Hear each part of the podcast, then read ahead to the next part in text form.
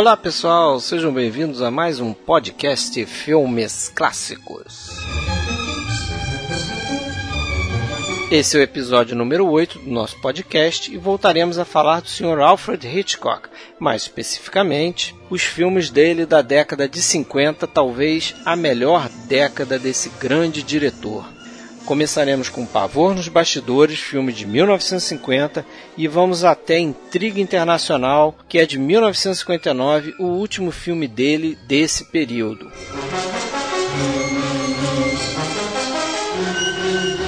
É bom lembrar, né, galera, que a gente não está preocupado com spoilers, então a gente pode revelar alguma coisa assim da trama que, para quem não viu, pode ser um spoiler.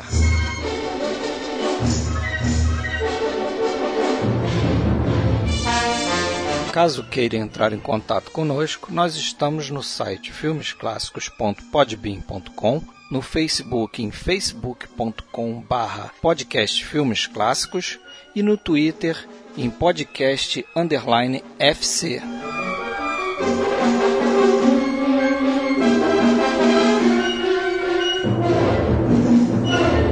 Para começar esse podcast aqui, sobre o Alfred Hitchcock, a fase americana, a segunda parte, né? A gente vai ter mais uma terceira parte, que vai ser a última. Hoje aqui comigo, Marcelo Renó, do Rio de Janeiro. Beleza, Marcelo? Oi, beleza, tudo bom? E o Sérgio Gonçalves, lá de São Paulo. Tranquilo, Sérgio? Fala, pessoal, tudo bem? Beleza, sou Fred Almeida, sou aqui do Rio também. E aí, Marcelo? É, vamos continuar aí no nosso nossa jornada do Hitchcock, né? Agora analisando ele nos anos 50, que é o período mais rico aí da carreira dele, com certeza. E o Hitchcock ele estava numa fase até meio complicada na entrada dessa desse nova década aí, que ele tinha a, a Transatlantic, a empresa, a produtora que ele criou, né? Tinha ido, tinha dado com os burros na água, que ele tinha arriscado muito ali faz, fazendo o Festim Diabólico e o Sob o Signo de Capricórnio.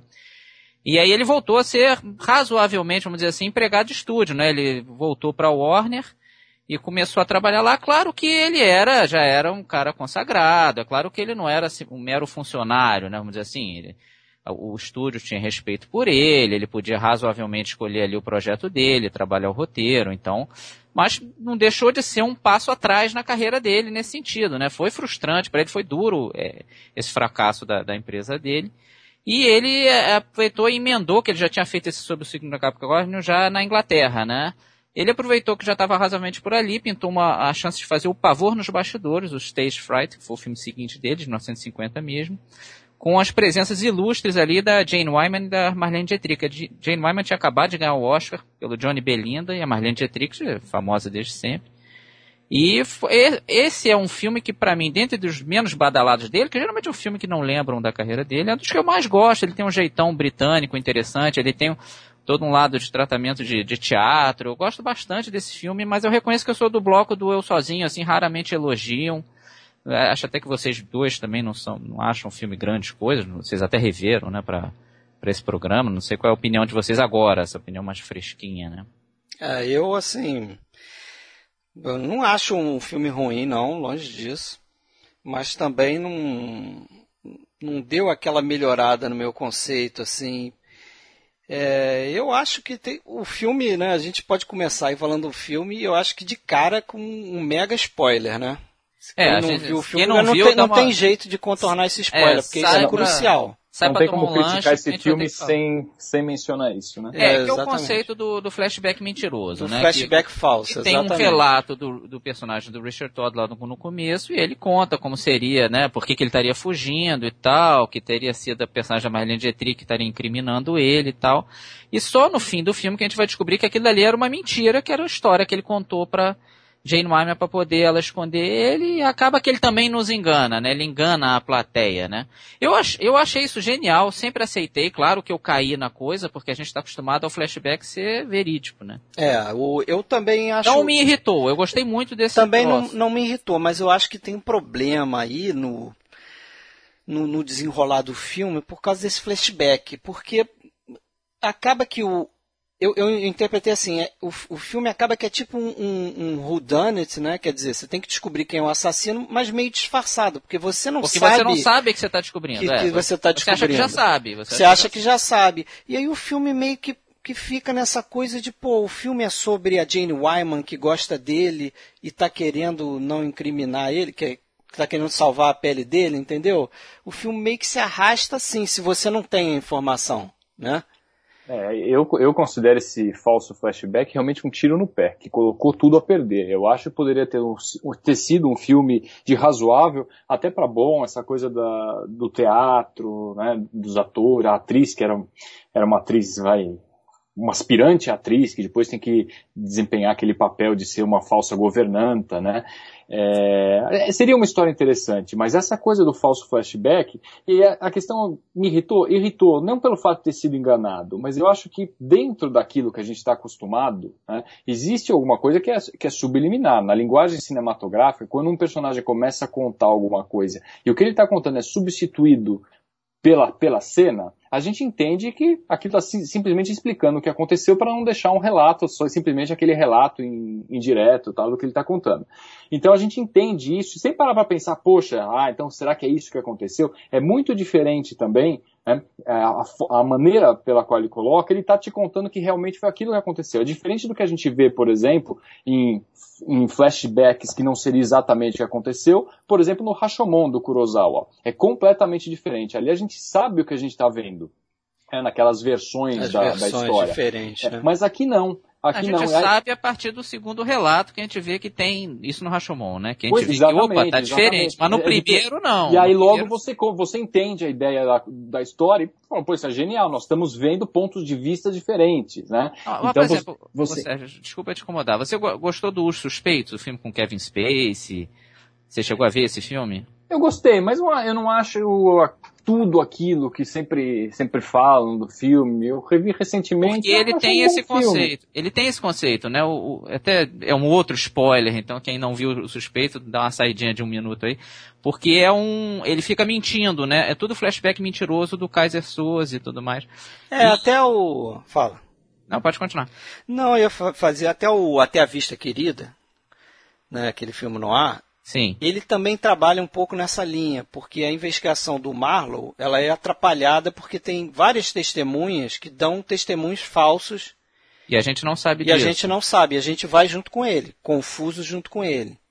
Né? E acho que tem alguns flashbacks também falsos nessa linha. Agora, eu acho que o problema aí está justamente nessa extensão da coisa, porque é o é, filme todo até o, o final que é meio que acontece nos suspeitos, né? Pois é, o formato como ele coloca uh, aquele enredo, você nem por um momento você duvida, será que foi aquilo mesmo que aconteceu? É, não existe isso. E aí ele vem com aquela coisa da reviravolta na trama, ou plot twist no final, que te pega, assim, desprevenido, e, e, e, não precisava, seria uma coisa desnecessária ali. Ele poderia ter, talvez, feito da mesma forma, talvez estendido, um pouco resumido o relato, mas deixando o personagem realmente contar para moço o que tinha acontecido, e aí, ok, você teria o relato dele ali, você acreditaria naquilo ou não, e ficaria na dúvida, e não gera dúvida. Eu acho que realmente pôs o filme a perder. Um filme, eu não gosto desse filme, eu revi recentemente, já tinha visto, não tinha gostado, revi recentemente, e continuo não gostando. Eu acho que foi uma bola fora total que ele deu. Ah, eu acho que foi uma bola dentro. Eu acho até que isso, esse twist do final, é legal que deixa a gente sem pai nem mãe ali, né? Porque ela tá dentro daquele, tipo uma carruagem que eles estão se escondendo. É uma cena legal que tem só os olhos deles, né? Essa e aí ela é vê, cara, ele é maluco. Só ali que ela se toca, porra, ele é psicopata. E a gente fica perdido, porque a gente tá, né, a gente identifica com ela, né? Eu, eu acho que o, o, o, flashback acaba causando esse problema, assim, de, de, deixar parte do filme desinteressante, mas eu acho válido, só para só pra deixar como um claro, eu né? acho válido como instrumento, porque eu também concordo que é a visão do personagem, o personagem está contando. É. O que está sendo mostrado é o que o personagem está contando. O personagem pode estar tá mentindo, entendeu? Eu acho válido o conceito. Só acho que, não sei, de repente atrapalhou um pouco. É, mas é, a gente está acostumado a flashback muito mais. O personagem está contando, mas a, a, maneira pela qual é apresentada não deixa claro que aquela é a versão do personagem. É muito mais uma substituição do relato dele mostrando o que teria acontecido. Ah. Né? Aí no final, quando você sabe que aquilo tudo era mentira, aí você, ah, então aquilo lá era o relato dele só. Né? Mas na hora que está mostrando, não fica claro que era o relato dele. Eu acho que isso, eu acho que faltou alguma coisa aí, na, na, talvez na montagem, na maneira de apresentar aquele falso flashback, que você poderia ter ter mantido uma linha diferente. Porque aí você fica meio perdido no filme. O filme é sobre o quê? Você tem o quê? É, você nem Não, sabe eu diria que que você você tem nem que fica descobrir. perdido. Você, Você- você não sabe se você tem que descobrir quem foi o verdadeiro assassino ou não. Pra onde que o filme caminha? Não, mas É, eu acho que ele caminho- caminha como se fosse aqueles filmes do Hitchcock do que inocente quer provar que não é culpado. Ele, ele vai, você não vai com dúvida, na verdade. Você vai nessa. De total. Ah, ela vai ter que pegar a Marlene Dietrich na mentira lá. Ela vira, né, uma falsa camareira dela e tudo mais. E- e- Ele não te dá dúvida nenhuma. No fim é que você vê que o filme que você estava vendo é outro, né? E eu acho isso legal. Porque a gente é tão acostumado até a, a gente já viu muitos filmes, né? A gente geralmente manja as tramas logo no começo, o que, que vai acontecer e tal. Eu acho legal de vez em quando tomar uma surpresa, assim. Não... Eu achei bacana isso. Mas eu entendo que tem gente que se irrita, né? Faz parte, não, não... é, não pela surpresa em si. A ideia, eu acho que foi uma ideia ma- mal desenvolvida. Ele poderia ter feito a surpresa, seria um filme original, mas foi mal desenvolvido. Enfim, Agora, é, é muito falando pessoal, do- né? Falando do filme, assim, muita gente fica a impressão, ah, foi um filme pequeno do Hitchcock. Não é bem assim, não. Ele é um filme até, como eu falei, com, com a Marlene Dietrich, com a Jane Wyman na época, ela estava bombando. Com o Richard Todd e Michael Wilden, até o Michael Wilden, achei que ele foi péssimo no Sob Signo de Capricórnio. É que ele tá bem, ele é um bom coadjuvante. O Richard Todd, os dois, acharam, tanto o Hitchcock quanto o Truffaut acharam ele um vilão fraco. Eu acho ele um vilão interessante. Ele é meio um pré-Norman Bates ali, né? Meio, não é tão doidão e tal, mas ele, ele não, é, não acho ele tão um vilão tão fraco, não. E tem o Alastair Sim também, que eu acho que tá uma ótima atuação. Os dois detestaram o Alastair Sim, né? Tiveram o Hitchcock não gostou de jeito nenhum. É, eu acho a atuação dele interessante. eu acho ele o Agora, melhor do filme. É, eu Será gosto que também, por- eu gosto porque também, não, tem nada não de gost-. Será que porque não gostaram dele deram uma sacaneada dele no- nos créditos? Não. Porque o nome dele aparece duas vezes escrito errado. É, né? Apa- aparece Alistair Sim. é que é Alastair, né? É Alastair, com A e não com I. Aparece no início e aparece no final o nome errado. Engraçado isso, né? É, de repente ele mudou também. Às vezes o ator tem essas coisas, né? Faz pequenas alterações no próprio nome. Mas, assim, eu, eu acho interessante. E, e é interessante isso, né? De que a gente tem visões díspares aí do, do filme. Mas, até como curiosidade, a Kay Walsh, que é quem faz a Nelly, aquela que. que aquela, A empregada troca, verdadeira, né? é. Ela tinha acabado de se separar do David Lean. Ela foi a primeira esposa do David Lean. E Ah, tinha é? acabado de se separar dele. Ela era mais bonita que aquilo, que ela se enfeiou pro filme mesmo. E por falar em se enfeiar, esse filme teve um pouco esse problema, que em tese a Jane Wyman era para ser um pouco mais feia, mas ela não aceitava fazer cena com a Marlene Dietrich, e ela feia, e a Marlene Dietrich É, glamourosa. rolava um estressezinho. Rolou um entre as ciúme duas, ali né? brabo entre as duas, é. É uma outra época, né? É, Hoje em dia, certeza. a, a atriz seria orgulho de Faria questão. parecer sabe? irreconhecível, né? No, no filme. É, e, isso- tem ator, e tem atores famosos, além do Alastair Sim, atores famosos da Inglaterra, a Sybil Thorndike, a Joyce Grenfell.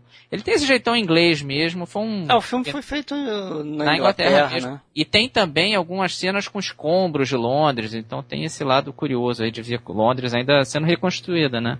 Depois do, do bombardeio todo. É, eu queria falar também do. Você falou aí no final, né? Tem aquela cena bacana que eles estão dentro da carruagem cenográfica lá, né? É. E que tem lá uns recortes e tal. Que a fotografia é, é legal desse filme, né? Um cara chamado Wilkie Cooper. O cara fez os filmes aí de Simba, Jazão e o Velo de Ouro, Simba e a Princesa, não sei o quê. E, é- e é legal que a Marlene Dietrich está tá sempre bem fotografada, né? É, porque ela era chata com isso. É, pois é. Todo filme imagina era a iluminação exigência. que ela pedia. Não adiantava vir o diretor de fotografia com, com, com ordem que ela ignorava. Ah, Mas- não, vai ser a luz que eu quero. E Mas ela era ele chata. respeitou, porque ele, ela está sempre E bem, ela bem entendia de fotografada. fotografia. Ela É. entendia, porque ela queria estar sempre pa- bem e tal. Ela era E- bem vaidosa. E esse filme aqui, falando ainda da fotografia, tem uns resquícios ainda daqueles planos sequências que o Hitchcock começa a fazer lá no Festim Diabólico. É, ele É, já tá largando. Faz né? uma parte no, no- sobre o signo de Capricórnio, e aqui ele já está meio que largando, mas ainda tem alguma coisinha que ele. É, continua essa, essa tara dele. Mas é pouquinho. É pouco. E tem a Patrícia Hitchcock no primeiro papelzinho dela. Ela faz, aí é pequenininho, numa feira, né? Ela aparece rapidinho. É. Mas já ele já botando a filha dele ali um pouco na boca. Tem a música, né? Do Que Cole eu gosto Porter. muito do, do, é, do, Leighton Lucas, é uma música bonita. É do- não, eu digo da canção que a Marlene Dietrich Ah, sim, que ela canta, usou é do isso a Cole vida dela Porter. inteira. É. E é engraçado que eu estava pensando depois, o... Qual é? O Banzé Oeste Tem uma, uma tem uma sátira, disso, essa, uma é. paródia disso, que ela É canta... né? É, ela canta I'm Tired. É, que é bem, com a voz, estilão, com né? a voz totalmente parecida com a da É, Marlene com Dietrich. É interessante. E aí vamos, aí sim o Hitchcock dá um passo avante aí na carreira com o Pacto Sinistro, o Strangers on a Train de 51, que é um dos filmes aí mais conhecidos dele, né? Ele voltou com o estilão dele e tem aquela interessantíssima trama de assassinatos cruzados proposta pelo Bruno Anthony, que é o, né, o Robert Walker numa grande atuação, que egressa ele do livro da Patricia Highsmith. Esse lance realmente é muito interessante, né? De trocar crime, porque aí ninguém teria motivo para matar o outro. Realmente, se isso fosse executado, a polícia ia rebolar, cara. para descobrir isso seria complicado. É o fator da motivação, né, dos crimes. É, né? você não teria motivação nenhuma, né, em tese, né? Realmente foi, foi muito bem pensado. A Patrícia Highsmith teve uma grande ideia mesmo. É, esse sim é um grande filme dele e aí ninguém discute, né? É, eu, eu gosto bastante e acho assim, é, o início desse filme é muito bacana, né? E depois eu fiquei pensando como o Hitchcock ele ele tem mais essa coisa também de começar vários filmes dele começam muito bem assim com a cena marcante, né? Nesse caso aí são os dois saindo de táxi, eu acho, eles chegam, né? Na estação de trem. É tudo pé, né? São só ver os aí pés. você só vê os pés ali. Aí você vê que tem um pé e tem um outro cara levando duas raquetes, então você já entende ali que o cara deve ser um tenista. E aí fica só nessa dos pés até os pés chegarem lá na cabine lá e rolar aquele Esbarrão. esbarrão e aí sim corta você vê os atores, né? Aí É, você vê que eu falei Granger, Robert Walker e tem aquele diálogo lá.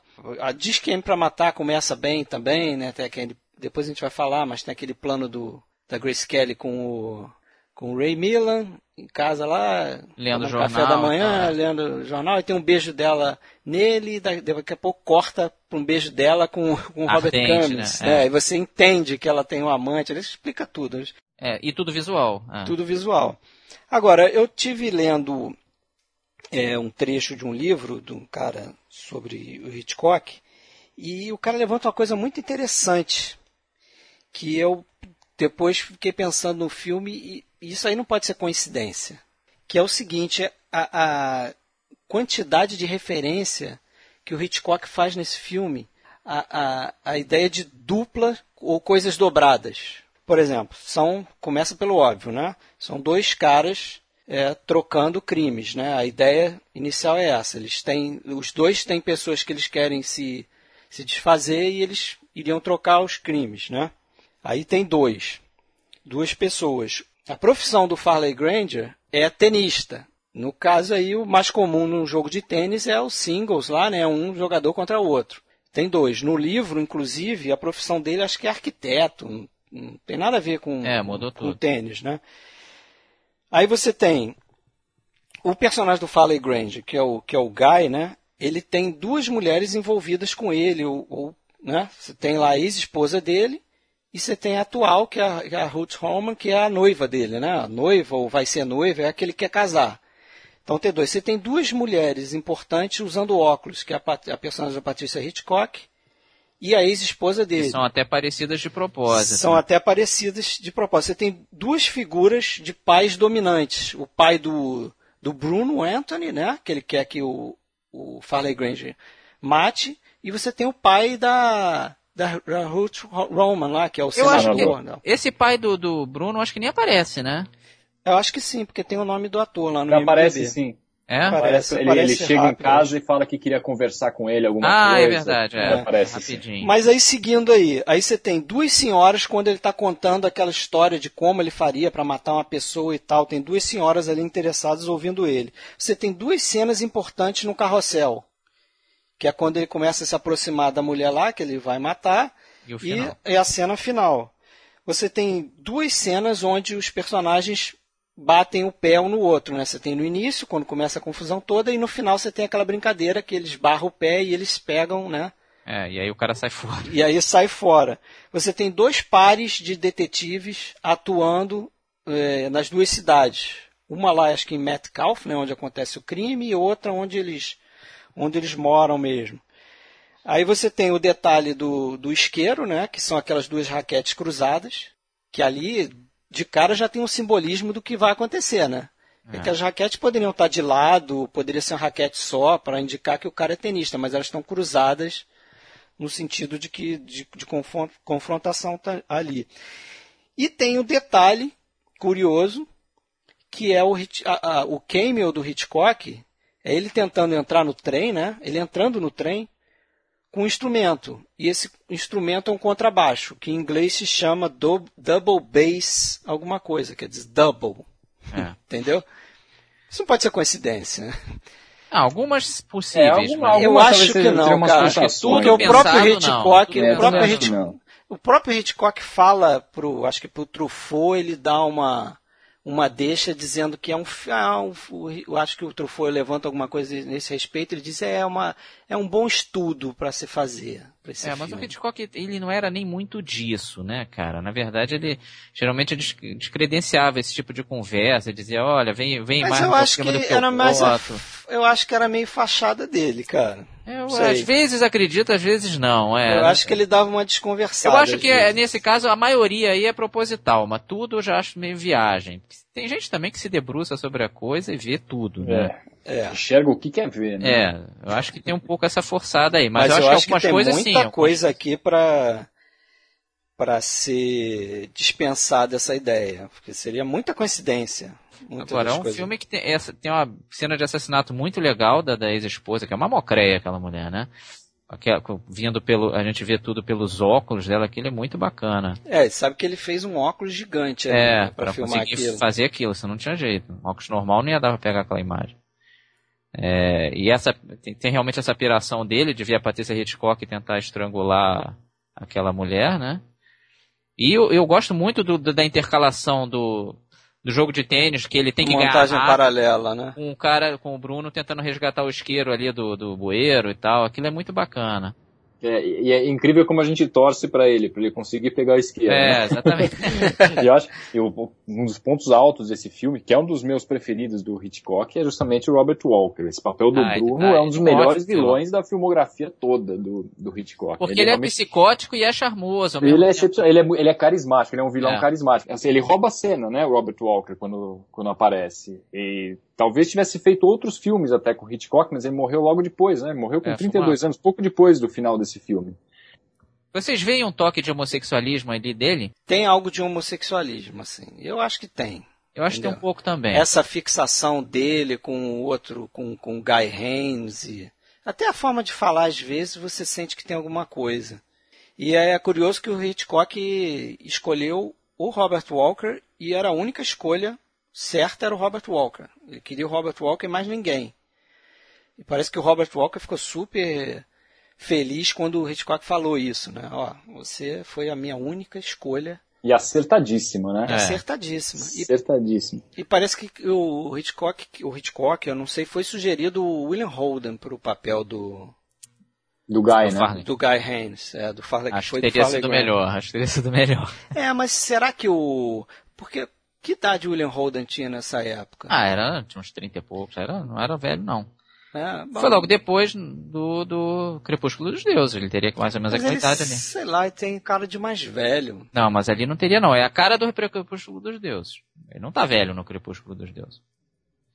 É, e, é, e o filme ele é muito bem, bem estruturado, né? A gente, a gente compra tudo que ele é. vende pra gente. Até, até alguns absurdos. até o isqueiro, pensar, né? O isqueiro. A, não, a cena do assassinato, né? como ele consegue assassinar a mulher, ela tava com dois caras. É, ah, essa é outra coisa. Um outra dupla dois. aí que tem no filme, tá vendo? Ele, ele dois vai caras. Ela, ela vai ter, é, tem isso. É, ele vai perseguindo ela naquele parque, só ela percebe que ele tá lá atrás. Né? Os caras estão no parque de diversão, ele tá lá de terno, gravata, de chapéu, vai perseguindo, ninguém mais percebe. E ele acha um momento naquela ilha, os outros desaparecem, ela fica sozinha, ele vai lá, estrangula, sai, e dá tempo deles encontrarem quando eles já tiram embora. Mas a gente aceita isso. É absurdo, é absurdo, mas a gente aceita. Atenção no jogo de tênis, né? Vocês falaram agora há pouco. Ah, porque ele tem tempo e tal. É, seria muito mais, mais fácil ele perder. Se é. ele perdesse a partida, acabaria é, rápido. Eu também, também, pensei nisso. Não, mas você fica assim, não, ele tem que ganhar. e o próprio isqueiro é uma babaquice, porque, ah, ele vai deixar o isqueiro lá. Pô, mas sei lá, dias depois da cena do crime. A polícia já olhou aquilo tudo. Pois Você é, para já- pra pensar, não faz sentido. A cena do crime já tinha sido lacrada ali, É, investigada, claro. então não tinha porquê. Então, Esquisito então- seria aparecer o, o isqueiro depois. Ué, que porra é essa? Iam achar que foi exatamente. plantado, né? Exatamente. Então, assim, são furos que existem ali nesse roteiro, mas você aceita tudo, né? Você aceita tudo, o filme é tem, tem um dos clímax mais legais do- dos filmes do Hitchcock, que aquele do carrossel, né? Que aquilo é muito bem feito. É, você Inclusive, sabe que foi, aquilo foi real, ali né? Aquele é, foi real, baixo, exatamente. ele falou que se ele tivesse rolou. levantado a cabeça, ele teria morrido, que ele nunca mais faria uma coisa dessa. Foi tenso aquilo ali. É. Fica só imaginando o cara filmando aqui. Aquilo tá passando rápido mesmo, né? Agora, a curiosidade é que o, o Raymond Chandler, né, é acreditado por ter escrito esse roteiro. Dizem que muita Mas ele não escreveu. pouca coisa, exatamente, muita pouca coisa do roteiro que ele O roteiro mesmo é do Xenzi Ormonde, é, É. não é dele. não é dele. E ele mas- falava cobras largatos do filme, do Hitchcock, foi uma coisa horrível, realmente. Não, eles tiveram um, parece que um arranca-rabo aí. foi, O- foi feio, é. O Ra- Raymond Chandler teria é, menosprezado ele, ofendido ele, assim, quando ele saiu do carro, parece que para visitar o Raymond Chandler, ele falou alguma coisa da janela, tipo, ah, olha esse gordo, Gordo aí, saindo do carro, gordo tentando escroto saindo, tentando sair do carro. o negócio foi, foi bizarro. É, o Raymond Chandler era enrolado, é. É, o Wilder tinha- também teve problema com ele. Ele é. tinha seus probleminhas, né? Agora, não pode deixar de falar que essa foi a primeira parceria do Hitchcock com o Robert Burks, né? Fotógrafo dele aí por mais 11 filmes depois desse, né? Pegou uma, uma E sequência. é uma belíssima fotografia em preto e branco. Né? É, Foi a única indicação ao Oscar desse filme foi essa aí, com fotografia em preto e branco. E o Burks realmente fundamental, uma parceria, depois se a gente fizer o programa de parcerias é para ser é mencionado. para ser mencionado. Inclusive, a partir desse filme, né? A gente já passou por favor nos bastidores, mas todos os filmes que a gente vai falar agora, nesse episódio, até o final da década de 50, é com o Robert Burks. Fotografou todos os filmes até o Intriga Internacional, que é o que a gente vai comentar aqui, né? É. Então, mas só terminando aí o Pacto Sinistro, foi um filme dele que fez sucesso de público. Isso para Hitchcock sempre foi muito importante. E o último que tinha feito sucesso foi o Interlúdio de 46. Ele foi um bom tempo aí sofrendo na, na bilheteria, né? Mas com esse ele conseguiu voltar aí para a crítica também elogiou, foi um filme que realmente fez bastante sucesso. O filme seguinte dele já é bem saindo da- dessa linha, o A Tortura do Silêncio, I Confess de 53, que ele fez várias locações em Quebec, inclusive. E foi até um filme que foi exibido em Cannes, onde, onde o Hitchcock teve primeiro contato com o pessoal da carreira do cinema, o pessoal começou a entrevistar ele ali. Então ele teve, começou a ter esse contato com o pessoal que valorizaria muito a carreira dele, né? E é um filme bem diferente da, da carreira do Hitchcock, é um filme totalmente sério, né? Muito pouco, muito pouca comédia. É, e é uma questão religiosa ali muito forte, né? Até muita gente na época teve dificuldade de entender o lance do padre não poder. Para gente que tem uma, uma educação católica aqui no Brasil, é, é fácil de entender isso, mas para quem tem, é protestante, em geral- e nos Estados Unidos muita gente era, não entende muito isso que um padre não pode entregar o que foi contado na, na confissão, né? Não, não- não- E isso, isso é o cerne do, da trama. isso, né? isso é fundamental. Se você não É, entende é a isso, premissa do, do filme, né? que ele fazer isso é uma tremenda traição aos seus dogmas, se você não compra essa ideia, ferrou. Você acha que ele é um babaca de não estar se safando, né? Fica uma coisa estranha. Mas a gente entende, né? A gente teve uma educação assim, imagino que vocês tenham tido também. É, pra, pra mim sustenta bem, não, não tem problema nenhum com essa premissa não.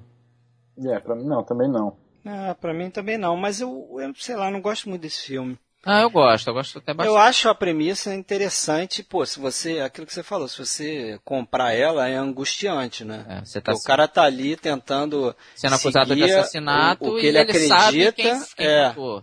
E o cara tá sendo profundamente sacana com ele, né? O, o personagem Tá. do Oy Haas, né? é, ele tá totalmente eh, usando o cara a partir dessa dessa Agora- premissa aí, né? Dessa, dessa O que, que vocês acham da trama da, da Anne Baxter? Muita gente reclama da trama dela. Acha que dá uma. É muito água com açúcar. Eu acho que é isso talvez que, que, que me incomode no filme. Agora, tem uma coisa que quando a gente estava falando do Pavão nos bastidores, que é o flashback da, da Anne Baxter, que, Que é não é, a bem mesma sutil. ideia, mas é bem assim, é uma visão meio fantasiada. É, romanceada mesmo. Rom- Mostrando o romanceada relacionamento com o padre, é isso? É, romanceada e tipo, tem mais ou menos a mesma ideia do flashback falso, quer dizer, é o flashback na perspectiva, não o que aconteceu, é a perspectiva da pessoa que está contando. Que está apaixonada e tal, é. Que tá e, apaixonada. E nem tem diálogo, né? So, é, é eu acho que a, a, função daquilo é simplesmente deixar claro que eles tiveram um relacionamento antes dele se ordenar padre. Sim, sim. Aquilo não, já estava implícito, nem precisaria, porque aquilo já estava implícito. Nem precisaria, né? mas eu digo assim, a abordagem que o Hitchcock faz do flashback dela é, tem a mesma ideia do flashback falso, quer dizer, é o princípio de eu vou é, colocar aqui o que, que o personagem é, pensa quando ele está recordando aquilo ali, entendeu? A versão dele do que aconteceu. É, até um, é um flashback realmente com slow motion, a música do Dimitri Chonkin é muito é, romântica nesse, né, nesse, momento, assim, é, não parece um filme do Hitchcock nesse flashback, realmente não parece. Parece um outro diretor fazendo um filme romântico. É totalmente romântico, sem nenhuma comédia, não tem nada, é romântico puro. Esse flashback inteiro aí da Annie Eu até reconheço que gosto, mas muita gente não gosta, acha que é o ponto fraco do filme. Inclusive o filme foi banido na Inglaterra por conta dessa ideia da, do padre ter tido, da Inglaterra não, na Irlanda, desculpa, o padre ter tido um relacionamento com com uma mulher, mesmo é, que tenha só que sido antes, antes, padre, né? É, mas, ser a, padre, mas é que mas... fica a ideia que ele ainda é apaixonado por ela, ela É, fala isso pra ele. Eu né? acho que isso que É. incomodou lá os irlandeses Mas eu acho lá. que o filme não passa isso não. Eu não acho que ele continua apaixonado. Ela, ela sim por ele, Ah, não, mas, mas, ele por então, ela mas não. ela acha, ela, ela força ainda um relacionamento com ele, então talvez seja sob esse ângulo. Agora, tem uma cena que tem vários filmes do Hitchcock que é uma que a alma, que é a esposa do Roy Haas, tá, tá servindo a, a mesa e fica entreolhando o padre, o padre fica entreolhando ela, e enquanto rola uma conversa banal, né? Isso tem na É, isso filmografia é do muito Hitchcock Hitchcock direto. é- É aquela coisa, a cena mostrando mais do que o diálogo tá, tá dizendo, né? É, e o Hitchcock ele gostava muito de trabalhar com olhares, né? Ele dizia que os, os olhares diziam muita coisa, né? Às vezes mais que o diálogo. né? Nesse exemplo aí, por exemplo. É um caso desse. Agora, o Hitchcock teve muito problema com o Montgomery Clift, né? Foi, porque o Clifton não era um ator pra ele, né? No fundo é isso. Um não tinha muito a ver com o outro, não. O Clifton é um ator do método, um cara que perguntava a motivação de qualquer coisa. Até tem uma cena que ele tá pintando assim a parede, ele, ah, qual é a motivação do meu personagem nesse momento? Coisas que o Hitchcock não tinha o menor saco. Ele, ah, pinta aí, não complica. É. É, não, teve, dizem que teve uma cena que o Montgomery Clift teria perguntado, sim, mas qual é a motivação agora do personagem? Qual a minha motivação para fazer isso? Ele falou, a sua moti- motivação, senhor Clift, é o seu salário. É, são assim, são duas formas de ver a vida totalmente opostas, né, cara? Acho que os dois, ninguém tá certo e errado. É, cada um encara de um jeito. Mas ele, ele funciona no personagem, né? É, mas eu acho das mais não. fracas dele. Eu acho ele um tremendo ator, o Clift. Mas nesse filme, eu acho um dos mais fracos dele. Ele não tá mal, porque eu acho que ele nunca tá mal, mas é, realmente não tá muito marcante também. Agora, o começo desse filme, é, você falou do começo dos outros, o começo desse também é muito marcante, né? Com É. várias placas de direction, né? até parece o Hitchcock, até meio como se ele fosse o diretor mesmo, né? E chegando até o corpo do Vilete, e depois o, o padre, que não é o, não é o padre, né? É o ajudante andando na rua, as duas menininhas atrás, é tudo mudo e é bem, bem marcado esse começo, né? é, mais um desses inícios, assim, do Hitchcock. Né? São elaborados, né? São elaborados. Tinha o papo aí que a Anita Bjork, que foi, era uma atriz sueca, né? Trabalhou com Bergman e tal, é que iria fazer É, ela o papel... tinha feito Senhorita Júlia, foi um filme de muito Isso. sucesso na época. E ela iria fazer o papel que foi da Anne Baxter, né?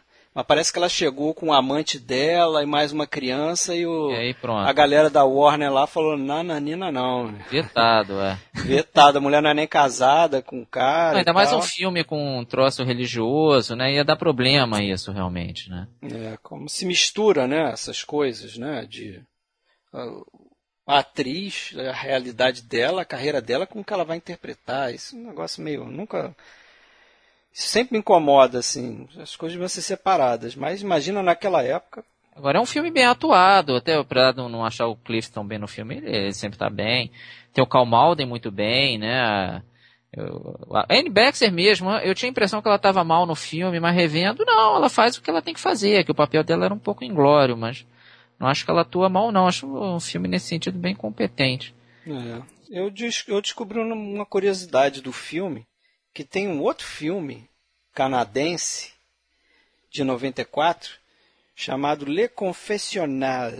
Não sei falar francês. Que trata um pouco das filmagens desse filme, né? Ah, interessante. Assim, mas não o foco do filme não é esse. Ele usa as filmagens do Hitchcock na época lá em Quebec e tal. Tem até um ator que interpreta o Hitchcock e tal.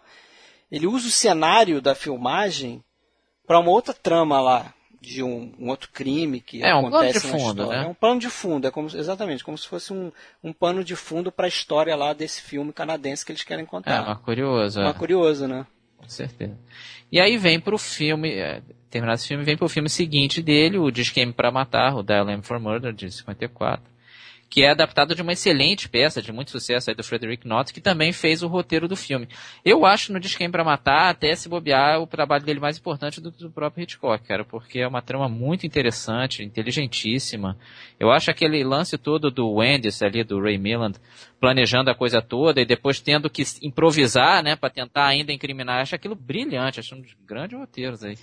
É, eu, eu, e o Hitchcock mesmo não gostava muito, né? Ele falou é porque ele teve que seguir a peça. É, é... seguiu, fez a peça. Mas assim, talvez ele se sentisse diminuído, ou sei lá, porque ele é, talvez seja um filme pouco autoral, tem pouco de é, Hitchcock, mas é excelente, aquela trama é excelente. E, e, ele também trouxe, ele conta praticamente, o filme é praticamente é uma atuação de uma peça de teatro, né? Confinado é. praticamente o tempo todo naquele apartamento. Até o, o John Williams e o, o, Anthony Dawson, Anthony Dawson é o cara que morre, né? O Lesgate. Eles, fiz, eles tinham feito a peça também, então eles repetiram os papéis deles. É, o John Williams inclusive ganhou prêmio, né? Fazendo papel na peça e tal.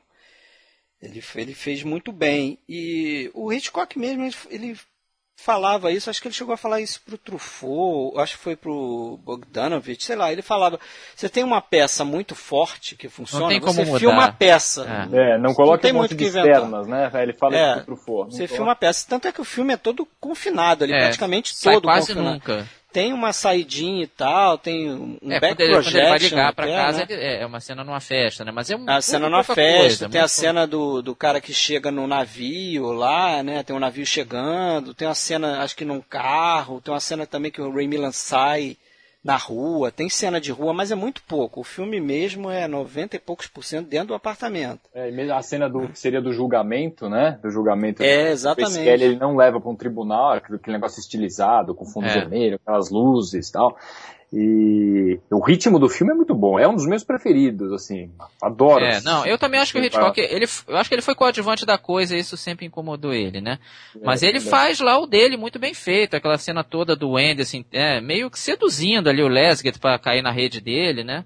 Aquilo é muito Toda- legal, Toda aquela trama toques... da chave no final. Aquilo é genial. né? Pô, é, E eu- essa cena em particular é interessante você ver como ele faz plano como ele está preocupado de fazer uns planos diferentes para não te não te deixar entediado, né? Como a gente não sai daquele ambiente ali, você vê que tem diversos planos, enquadramentos diferentes. Ele às vezes coloca a câmera mais baixa.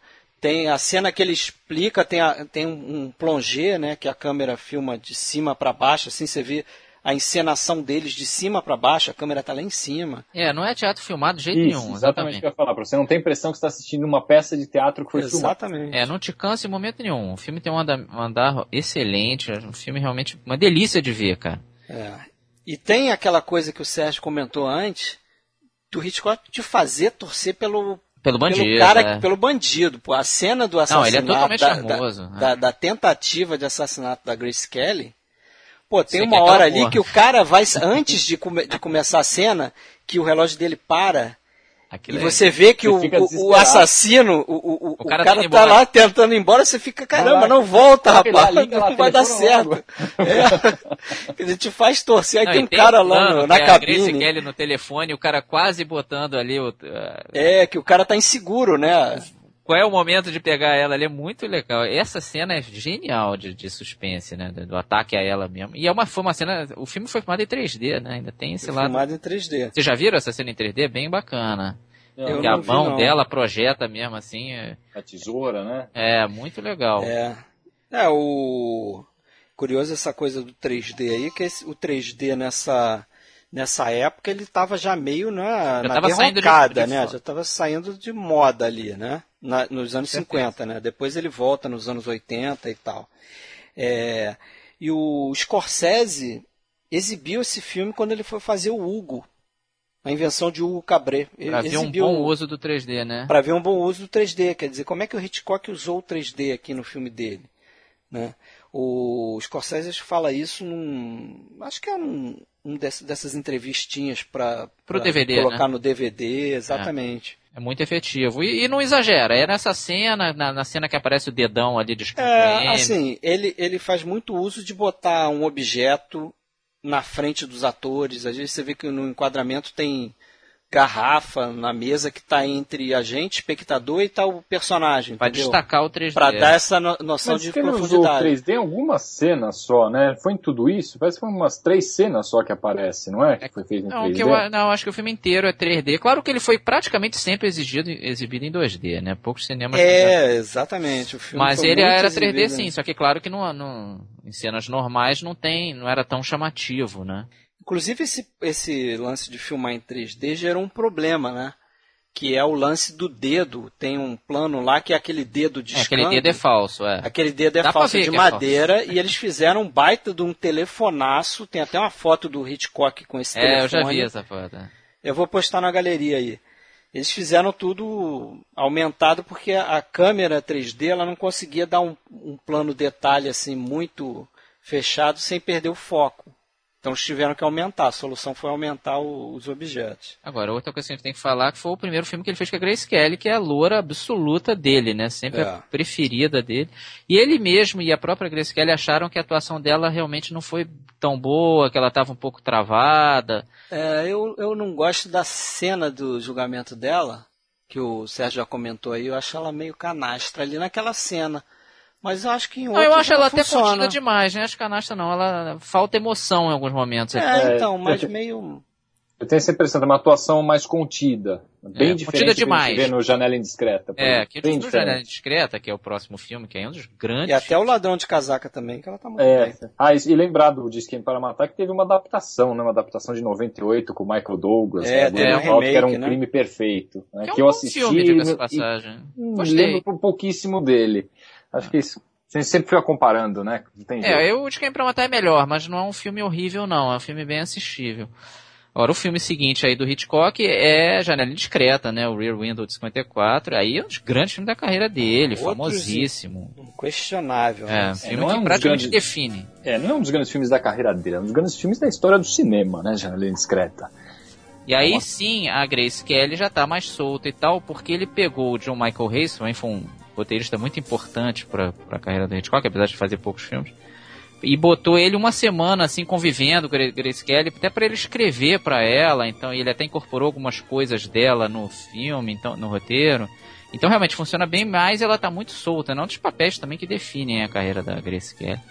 E é um filme interessante porque ele é meio como se ele fala de nós cinéfilos, né? Como se o É, James Stewart filme- fosse um cinéfilo vendo vários filmes. Tem É, filme de comédia, filme tem tem, várias drama, leituras, tem suspense né? na frente dele ali, né? O filme tem várias leituras, eu ia até falar nisso, assim.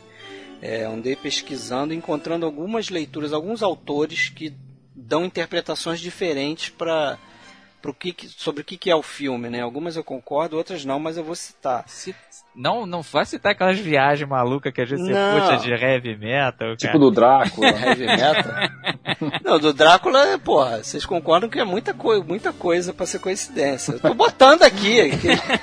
Ele vai Quem pegar quiser. maluca, quer ver? Não, vou pegar a Manda aí. maluca não. Uma, uma é essa, que é mais ou menos essa. Quer dizer, que ali teria uma, uma ideia de que a parte do, do James Stewart ali, o, a visão dele seria da plateia, né? É, exatamente. Aí você teria o fosso e na frente o teatro. É. Seria o palco do teatro.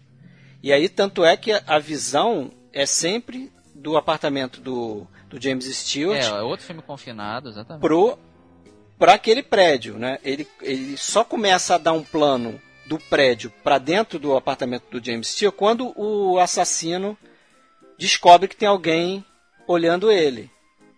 Aí tem, acho que é o André Bazin que, que tem essa essa ideia, tem essa teoria aí de que aí quando o assassino invade o apartamento dele, mas no final do filme seria uma coisa do, do ator tá quebrando a quarta parede do teatro, quer dizer, saindo e interagindo com a plateia, entendeu? Passando pelo fosso e chegando na plateia.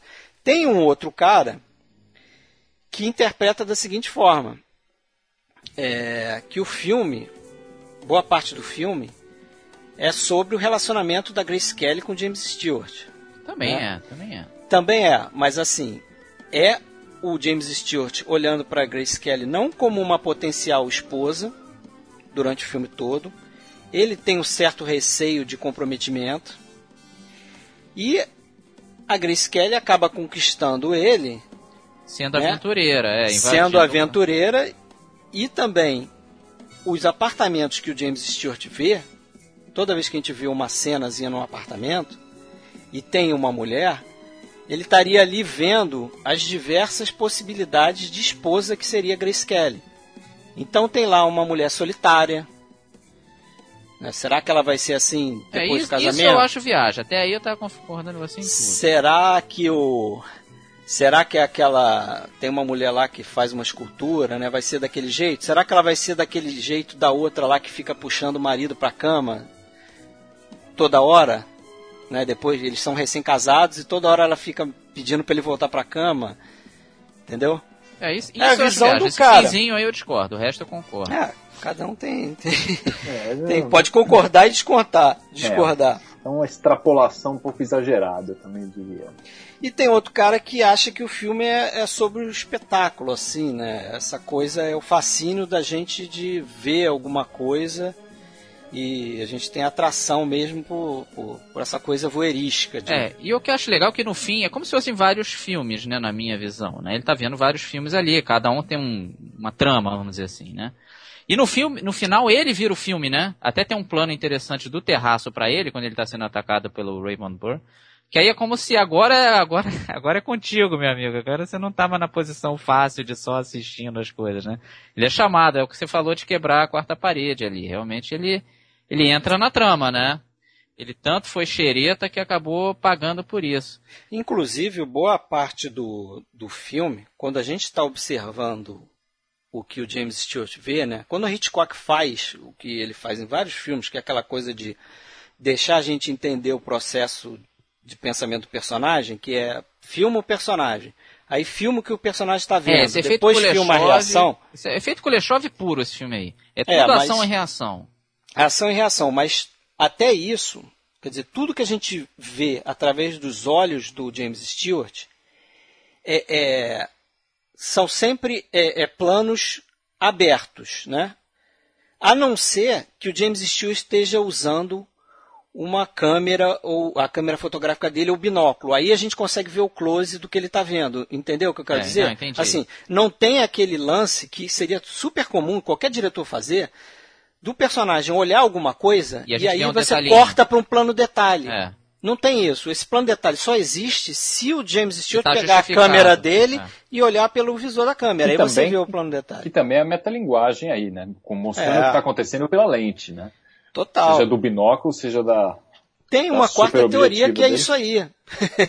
que dizem que o personagem do James Stewart também seria um pouco o personagem do diretor ali, no caso o Hitchcock olhando é, para ele está comandando o que a gente vai comandando ver. Comandando o que a gente vai ver. O filme, o filme rico, né, cara? É, de, de, leituras, assim. Né? Possibilita né? muita coisa, exatamente. Aquele, aquele cenário maravilhoso, fotografado daquele jeito, aquele céu avermelhado que aparece logo é, no Aquilo é tudo estúdio, é. Aquilo, é, tudo aquilo é maravilhoso, é maravilhoso. E pior que, assim, é tudo estúdio e não é feito num, num lote, foi até na Paramount que eles fizeram isso, mas não é feito num lote fora do estúdio, aquilo é indoor. É. E, é o, dentro e o do terraço galpão. Era o subsolo, eles tiveram que pegar o chão ali, quebrar o chão para ter o... Até a época foi o maior cenário construído, até aquela época ali.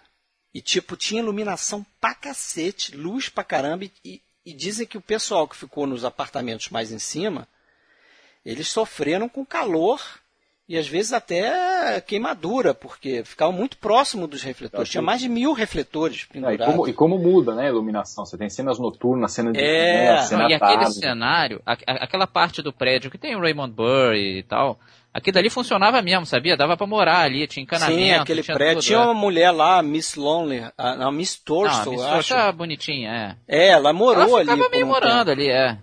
Dormia ali, tinha água, coisa, coisa doida. Né? O troço funcionava mesmo.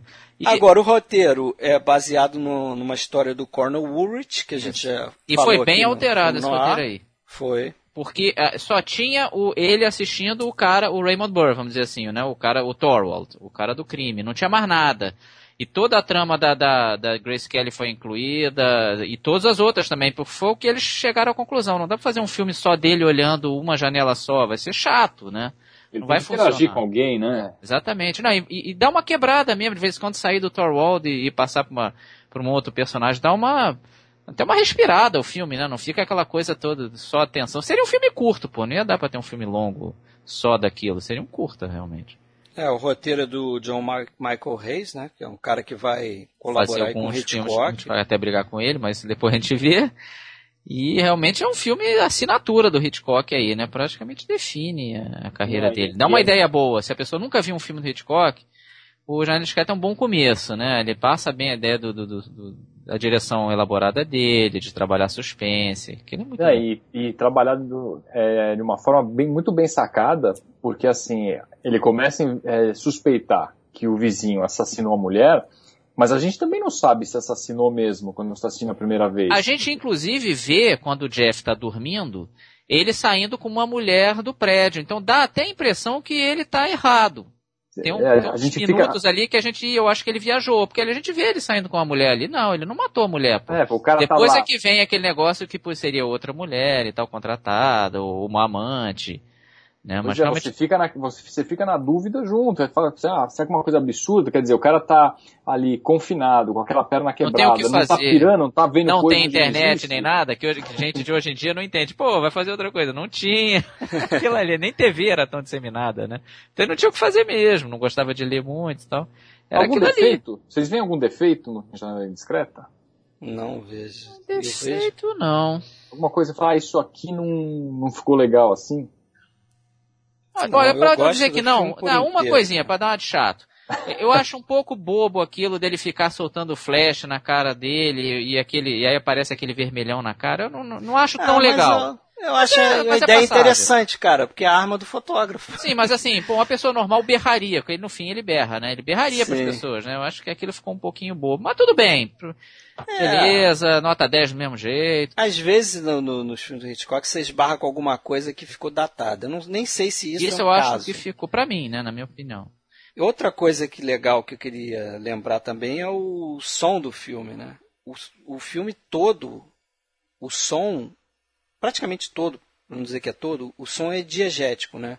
Quer dizer, o som acontece por alguma coisa que, que dentro do filme que, que, que faz o som. Por Inclusive exemplo, a você não música. tem mu- Inclusive a inclusive a música que é o cara do apartamento onde tem o piano, né? A única exceçãozinha é, É, no os início créditos. do, do- é, os créditos começam com a música lá do Franz Waxman e aí tem acho que um ou outro plano e depois o, o filme começa e aí realmente o som é todo diegético, quer dizer, não acontece nenhum som ali que não seja justificado por alguma ação dentro do filme, né? Música que a gente escuta é isso que você falou, ou vem do apartamento, ou é alguém que está tocando um disco, né? Tem sempre uma justificativa para o som, né? E a, a música, a música não é marcante, né? Do, sei lá, não, é um tema, não é um tema que a gente. Não, mas o acaba- tema da Lisa eu acho bacana, eu acho legal. E o início é é marcante, sim. Acho que o início é marcante, sim. Aquele quando está subindo as cortinas, né? Que As dizem persianas que subindo, né? as persianas dizem que aquela persiana, a ideia que eu acho, repito, eu acho que é do André Bazin, não sei, dessa teoria dele do teatro, que seriam os três toques do teatro ali, né? Antes de começar a peça, quer dizer, abre uma cortina, abre a segunda e abre a terceira. Aliás, é, o próprio Pavor nos Bastidores abre com cortina também, mostra Londres é, com, com a cortina subindo, é interessante isso. Aí o filme seguinte dele, outro grande sucesso também, Janela Discreta foi um grande sucesso, e outro grande sucesso dele, também muito marcante, O Ladrão de Casaca, To Catch a Thief, de 55, que é um filme onde até a Grace Kelly conheceu o Ranier trabalhando nesse filme, né, eles filmaram ali na Riviera Francesa, as externas, é um filme muito charmoso, assim, ele é vazio, né, ele é um grande divertimento, um grande barato, mas é um biscoito fino, né? Ele não, não tem tanto que se debruçar nele, ao contrário aí do Janela Indiscreta, como a gente falou. Mas é muito agradável, ele tem um roteiro bacana, os diálogos são legais, assim, é muito gostoso de ver o Ladrão de Casaca, né? É a locação é legal, né? Muito bonito, exatamente. É um filme muito charmoso, né? Até o Robert Bucks ganhou o Oscar de fotografia para esse filme aí, e realmente a fotografia é, é linda. E a Grace Kelly no auge da beleza, assim, é um grande. É, visualmente o filme é uma festa. Né? Os diálogos são excelentes, são. Né? Tem vários diálogos com duplo sentido. Né? Tem uma hora lá que eu. Naquela cena dos fogos, que a Grace Kelly chega e fala para ele assim: essa noite você verá um grande espetáculo. É. Aí depois ela meio que se dá conta e fala assim: na verdade eu tô falando dos fogos. É. e é uma cena que passa. Seria ela nua, né? Orgasmo, a ideia né? é e a ideia seria que o grande espetáculo seria ver ela nua, né? Isso dá a entender. É muito clássica já. É. Passa direto aí, de, fogo de artifício seria o orgasmo dos dois. Esse filme, vê se vocês concordam comigo. Aí é teoria tá, minha, vamos nós, tá? Aí, aí, bota o cinto aí, Sérgio. Não, essa aqui vocês vão concordar porque não tem como discordar. O Hitchcock, quando falou que depois de assassinato ele não fez mais nenhum whodunit, aqueles, aquelas tramas da gente descobrir quem cometeu o crime, isso aqui é um whodunit. É, é, que, é que Com certeza, muito, né? É, é que não importa muito, né? A gente está se divertindo Importa aqui. muito, mais ou menos, assim, porque é o... É, é tipo o MacGuffin do personagem, quer dizer, tem que descobrir quem é que está fazendo passar por ele. É, a gente, quando está vendo a primeira vez, a gente se pergunta, quem é que está roubando essas Sim, joias? Você, você chega a achar que é ele? Eu, não, eu sempre soube que não era ele. Cara, eu tenho dificuldade porque. É porque a gente já viu tantas vezes. Já viu tantas vezes. Lembrar a primeira. Prim... Acho que foi um dos primeiros filmes que eu vi do Hitchcock. Foi... Ou foi esse ou foi O Homem que Sabia Demais. Né? Naquelas passadas lá da Globo lá e tal. Mas sempre gostei do filme. Não, ele é gostoso pra caramba. Agora, é um dos filmes que o, a polícia é mais sacaneada, né? Os caras são os patetas. É, são os babacas, exatamente. Parece os Keystone Cops lá, né, cara? É, geralmente Pastelão. o Hitchcock bota a polícia mal, mas aí ele exagerou, realmente. é. é. Acho que a única salvada de barra que ele dá na, no, no, no, investigador assim é meio até que no Disque pra matar, né? Que o, ele é bom. O cara resolve. Não, é inteligente, crime, o cara é inteligente e tal. Mas aqui é só pastelão, cara. Parece trapalhões, cara. É. É, ele, tem, ele é bem light esse filme, realmente. Ele é... Mas é muito gostoso de é. assistir. Muito... E tem a Grace Kelly com aquele, ela loura perfeita do Hitchcock, de fria por fora, né? Até a cena inicial ali com o Cary Grant, ela nem dá trela para ele, e no fim depois dá um beijo no, no cara na despedida. É, é, bem isso mesmo, né? Loura gelada por fora e fogosa por dentro. Assim. Mas tem também, é. a Jess Royce Landis também tá muito engraçada. Tá. O elenco a tá muito bem dela. ali. Agora, o disse que quem gostou de fazer o filme foi a Edith Head, né? É, tem muito é figurino é, ali. Né? Muito figurino. Ela era figurinista, né? Para quem não conhece, é uma baita do é. figurinista. Talvez a mais conhecida, mais conhecida de Hollywood. Fez vários filmes. Tem até uma festa fantasia no final. Né? Exatamente. Aí ela é isso que rola, ela... né? e a personagem da Grace Kelly, porque ela falava, pô, você imagina o que é vestir é, a Grace Kelly ajuda. nesse personagem que é quase uma princesa, né? É. Ela é rica, tem, se veste maravilhosamente bem. Então ela deitou e rolou naqueles figurinos ali. A Grace Kelly parece que morreu num acidente de carro ali próximo. Cara, e dá pra ver a estrada que ela. Pois é. Que eles, próximo à cena da rápido. perseguição, né? Que ela fica andando rápido, é. o Cary Grant tá cheio de medo lá. É uma, ela morreu Ironia. por ali. E assim, até tem um, né, não se sabe se era ela mesmo que estava dirigindo, se era a filha dela, teve muito mistério e não se sabe até hoje isso. Mas realmente muito triste, né? Você vê, e ela ali tá justamente andando rápido para sacanear ele, né? Bem, bem cruel, né, ver aquilo ali. É... Dizem que o, o Cary Grant tinha se aposentado, né? Tinha, ele foi chamado de volta por, por uma grana volta, boa também. Uma grana boa e depois aí ele desistiu da aposentadoria, né? Trabalhou mais 11 anos aí e tal. E o que tinha, tinha linha para queimar, exatamente. É, e o Hitchcock completou 55 anos no set de filmagem, né?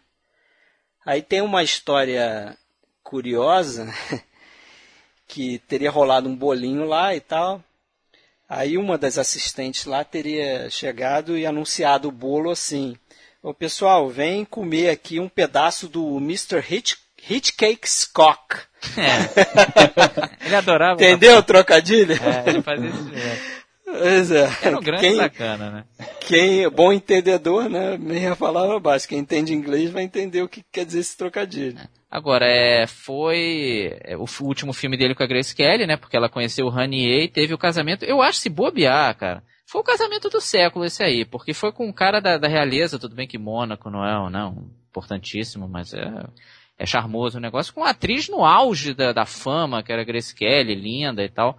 Realmente, porra, difícil pensar no casamento do século XX que atraiu mais atenção da mídia e do público do que esse, né? Esse, esse bombou mesmo. É, e a Grace Kelly mesmo, né, acostumada a fazer papéis assim, onde ela tinha todo todo esse glamour, né? Todo esse glamour, parecia sempre uma. Agora eu, eu acho que ela se arrependeu, assim, alguns relatos depois, assim, claro que a boca pequena, claro que não era uma coisa oficial, acho que ela se arrependeu porque ela largou uma vidaça que ela tinha, né, para uma vida muito. Com... Ela quis depois voltar a fazer cinema, até com Hitchcock também, depois futuramente a gente vai analisar isso. E não pôde, né? O marido proibiu e tal, porque, ah, não, agora você é uma princesa, não pode fazer papel de ladra, não pode fazer nada. É, limitou muito Limitou ela. muito ela. ela e ela acabou uma imagem achando... azelada. E ela acabou tendo uma vida que ela, ela achava chata, de ficar toda hora fazendo recepções e tal. Eu acho que acabou que ela achou que não ia ser um tremendo lance e não foi tão legal assim. Essa vida de realista não era. É, acho que a vida de atriz de cinema era mais divertida. E aí o filme seguinte dele, de novo, ele muda bastante o tom, né? Faz o terceiro tiro da Trouble with Harry de 55. É uma comédia de humor britânico, fina, né? Com alguns toques de suspense. E é realmente assim, é um humor muito particular. Eu até acho gostoso o filme, não acho também nada de outro mundo, mas é interessante, mas até você até comentou, né, Sérgio, foi no, no do, do, início foi, da é, nossa cinefilia que te, te, deu uma assustada, né? Foi o primeiro que eu assisti, né? É, então, foi... Eu assisti aquela coisa, ah, o mestre do suspense, o Hitchcock, diretor antigo, ah, vamos assistir. Então, o terceiro tiro, né? Vamos que vamos. Então assistir, aí começa aquela coisa, fala, ah, agora a coisa vai engrenar, vai ficar tenso.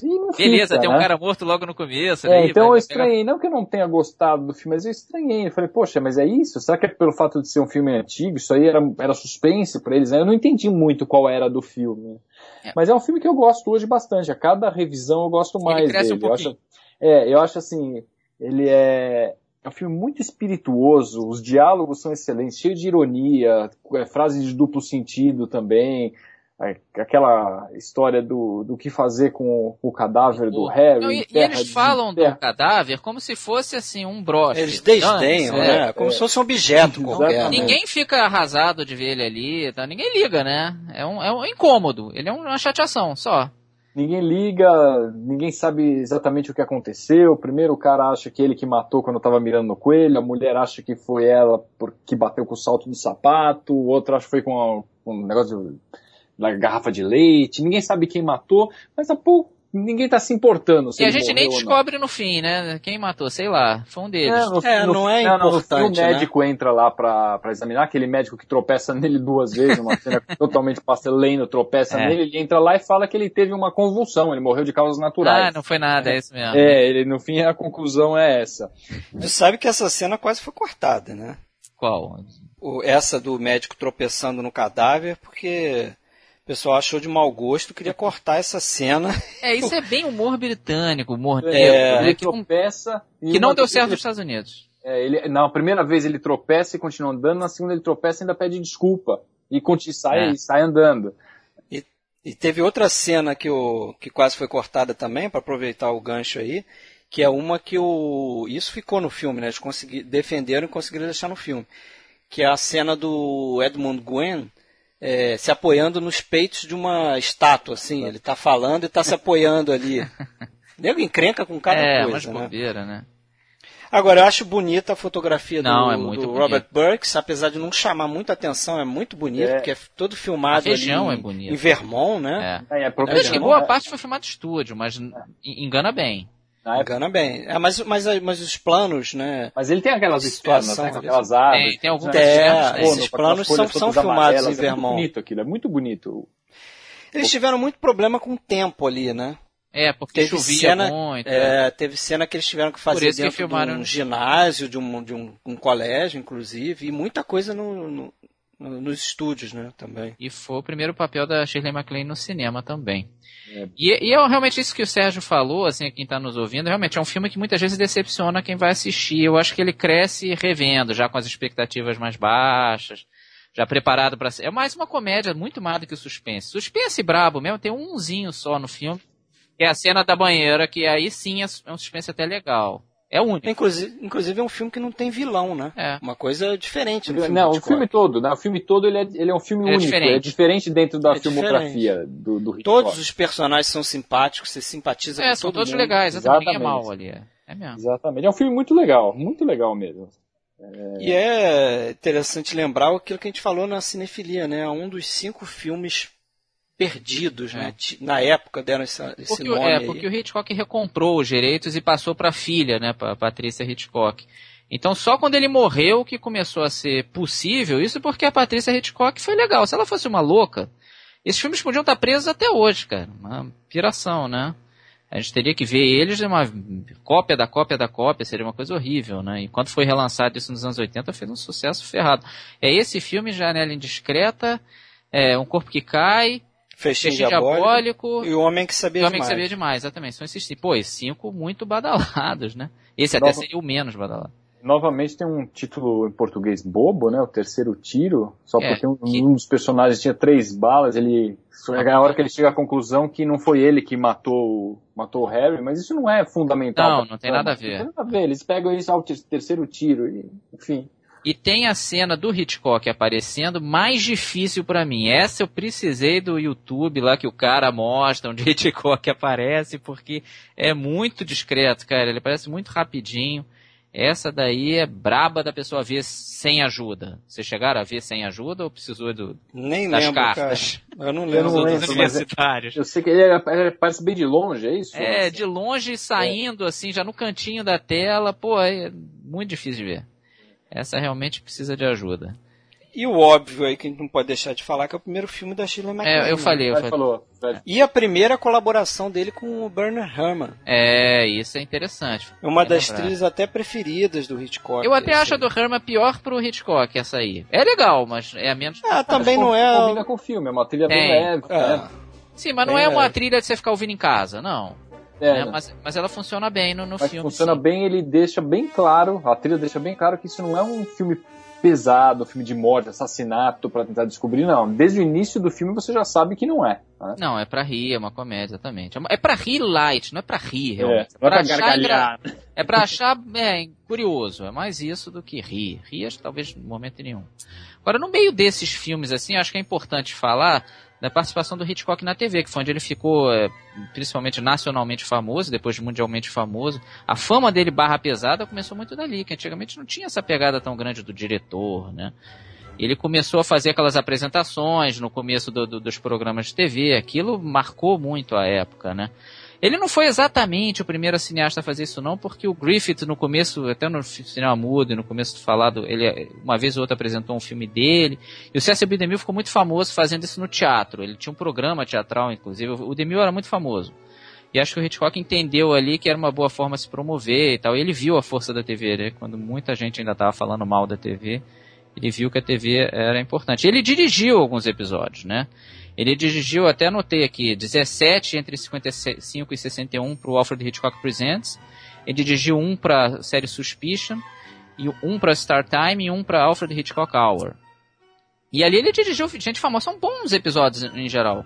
Ele dirigiu a Vera São. Miles, o Joseph Cotton, John Forsythe, É, ele ficava intercalando ali, né? É. Trazendo gente do. Claude Rains. É, A maioria ele não dirigiu, apesar de ter Alfred Hitchcock Presents, a maioria ele, pra, ele só fazia apresentação, não escrevia nada. assim.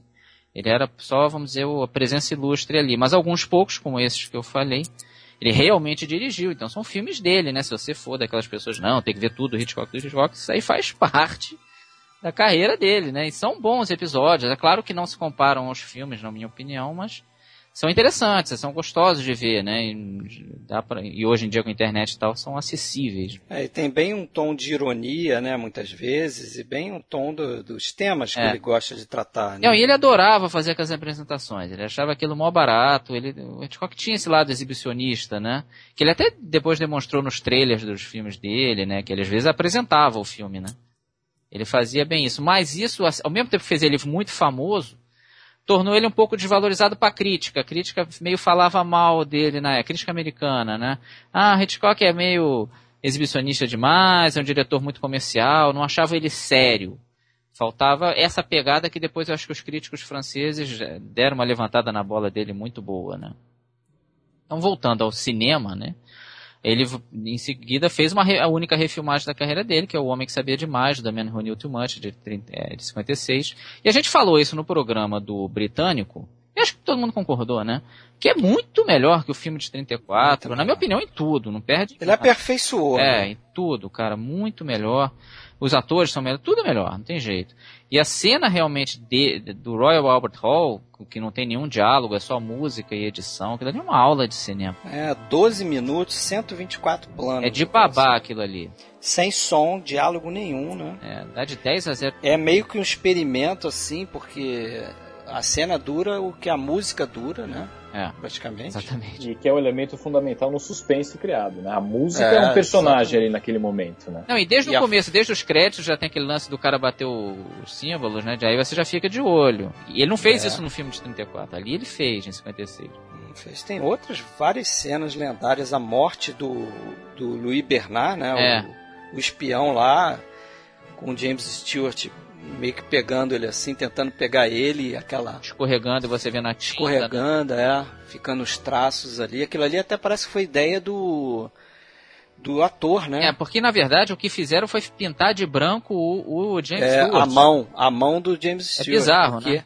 Porque a maquiagem dele, do ator lá, do Louis não Bernard. Ficava legal. Fez, não, não saía. É, não saía.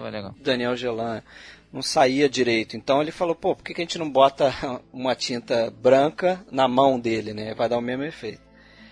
Mas esse filme é um dos meus preferidos. E assim, Isso tem, uma, tem uma relação especial com o filme, porque eu acho que foi o primeiro foi que o primeiro vi. que eu vi do Hitchcock também. Eu acho. Isso eu tenho eu certeza. Que... E é muito bacana. É, vocês começaram num estilo mais Hitchcock. Bem né? Hitchcock mesmo. Ah, e o James Stewart tá bem, a Doris Day tá bem, né? Que geralmente falam mal dela, mas acho que ela tá bem no filme. É você que não gosta da música, Marcelo? Do... Não, eu gosto. Que será? Será?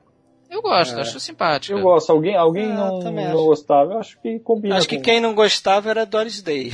É. é não, ela não queria ter feito. Ela, ela, ela não queria ter feito. Ela achava, exatamente. Mas, pô, foi o maior sucesso. Mas é uma, é uma canção de Ninar, praticamente, né? É. Ela repetiu essa música em dois outros filmes é. depois, na carreira dela. Não, e vendeu o disco pra caramba. Então, ficou uma das músicas mais famosas da carreira dela, né? E ganhou, é, acho praticamente uma canção de Ninar ali, né? É, e ela realmente tá cantando pro filho, então tem a ver. Pois é, né? tem tudo a ver, tem tudo a ver. Não acho problema nenhum nessa música, não. E ela é muito famosa, pelo amor de Deus.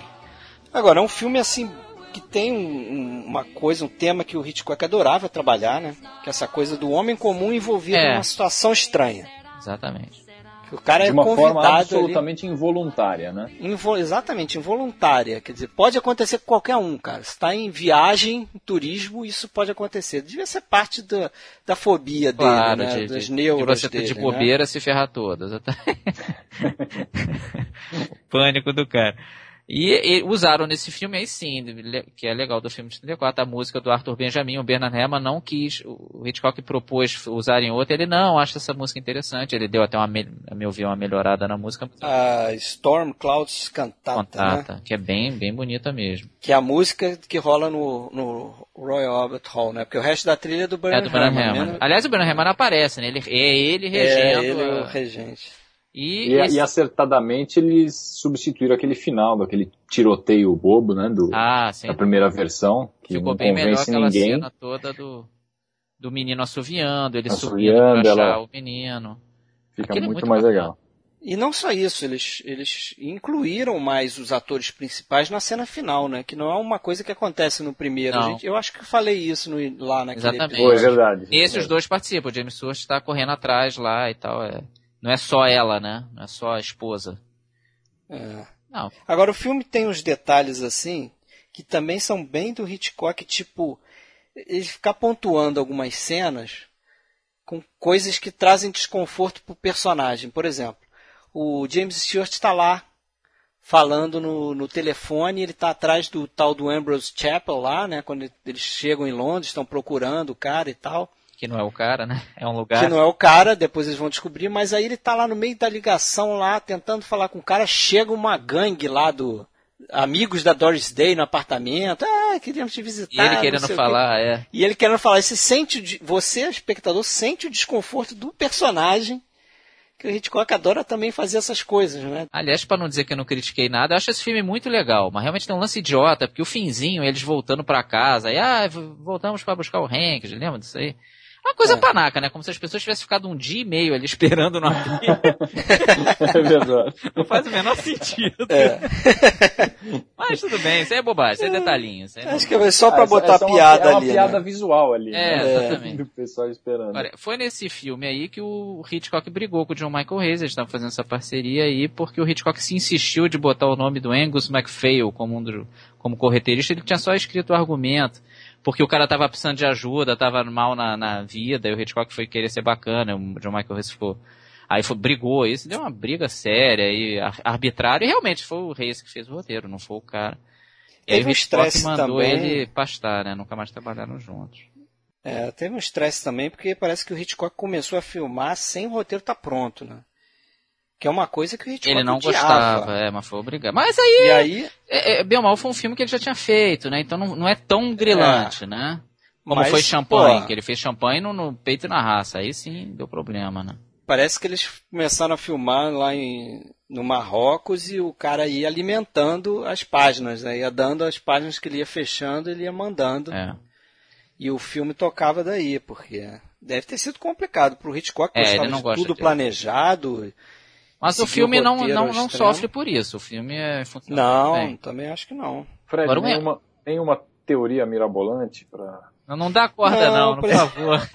Tem a teoria mirabolante de que Lá vamos, não é? o Hitchcock queria Doris Day, mas o produtor só via ela como uma cantora então, vários nomes foram ventilados aí. Queriam Kinova, Lana Turner, Grace Kelly, Ava Gardner, Gene Tierney, mas acabou com a Doris Day. Eu acho que ela tá bem no filme. É. é ela funciona no filme totalmente. E, mas o Angus MacPhail, esse justamente foi um, do, um, dos problemas aí, fez o roteiro do filme seguinte, do Hitchcock, que é outro filme que ele também... E Hitchcock algumas vezes na carreira tentou sair do molde do, do, do suspense, né? E geralmente quebrou a cara que foi O Homem Errado, do Wrong Man de 56. É um filme neorrealista do Hitchcock, ele mesmo reconhece isso, que ele quis seguir a linha ali italiana. É um filme sério dele, realmente, acho que não tem momentos de comédia nenhum, é totalmente, né, ele é um tentou... muito pesado, né? Pesado, ele tentou seguir bem a história, não, não, drama, não criou drama desnecessário. Não, que é baseado em fatos reais, né? Exatamente, do, do, tal do Christopher Emanuel Balestreiros, que foi confundido, né, com por ser muito parecido com o criminoso, e realmente uma história bem. O filme, eu gosto bastante até do Homem Errado, mas é, realmente não parece ser um filme do Hitchcock, salvo alguns poucos momentos, assim. É, mas é um filme muito badalado lá pelo pessoal da. Ah, eles adoraram. também, né? Para mim, o melhor livro sobre o Hitchcock é do Patrick McGilligan, e muita gente acha que é o Hitchcock Truffaut, mas eu prefiro o dele, é um livro enorme, inclusive. Que ele tem a teoria de que o pessoal da França, o Truffaut, o Chabrol, que já estavam elogiando o Hitchcock nessa época, o Godard, que eles já estavam começando a influenciar o cinema do Hitchcock também. Ele acha que o Hitchcock deu uma levantada de bola um pouco por eles também. Entendeu? Um, teve uma retroalimentação ali. E eu, eu, concordo com ele nesse sentido, que o Homem Errado seria um pouco já, né, tipo, ele meio querendo agradar esse pessoal também, entendeu? Já meio de olho neles e tal, e, e realmente é um filme, não parece tanto do Hitchcock, né? Ele, ele, ele, é um filme ambicioso dele, vamos dizer assim, né? Um filme que ele quer mostrar serviço ali, mostrar que é um cineasta sério, que tem uma consciência social, que não tinha tanta essa preocupação no, no, no passado do Hitchcock. É, um meio que uma. Não deixa de ser também uma releitura no estilo dele, né? Porque, novamente, é um caso que ele gosta de filmar. Sim, é. Que é o do Homem Errado. Só que aí o filme não se transforma numa aventura, que é, é Internacional, é. 39 degraus, não. É, Exatamente o que eu ia dizer. Você vê o protagonista se colocando numa situação, se colocando em apuros, né? Do nada, não, quando ele está chegando em casa, ele é confundido com um assaltante, e você ele espera é colocado em apuros. Né? E o filme é, vira um drama, vira com aquela coisa pesada, depois com a doença psiquiátrica da mulher dele, e, e ele não decola da forma que você esperaria num filme do Hitchcock, é, é, causa certa estranheza, né? E até um filme que ele é apresentado pelo Hitchcock, né? Que lembra um pouco as aparições dele TV, mas ele tá sério ali, eu sou Alfred Hitchcock, esse é um filme baseado em história real. Ele fala, né? A aparição do Hitchcock desse filme é ele apresentando o filme no comecinho. É, início, e já é um né? troço que já meio te deixa, opa, peraí, porque sai totalmente do, do, jeito dele, né? De fazer aquelas aparições brincando, né?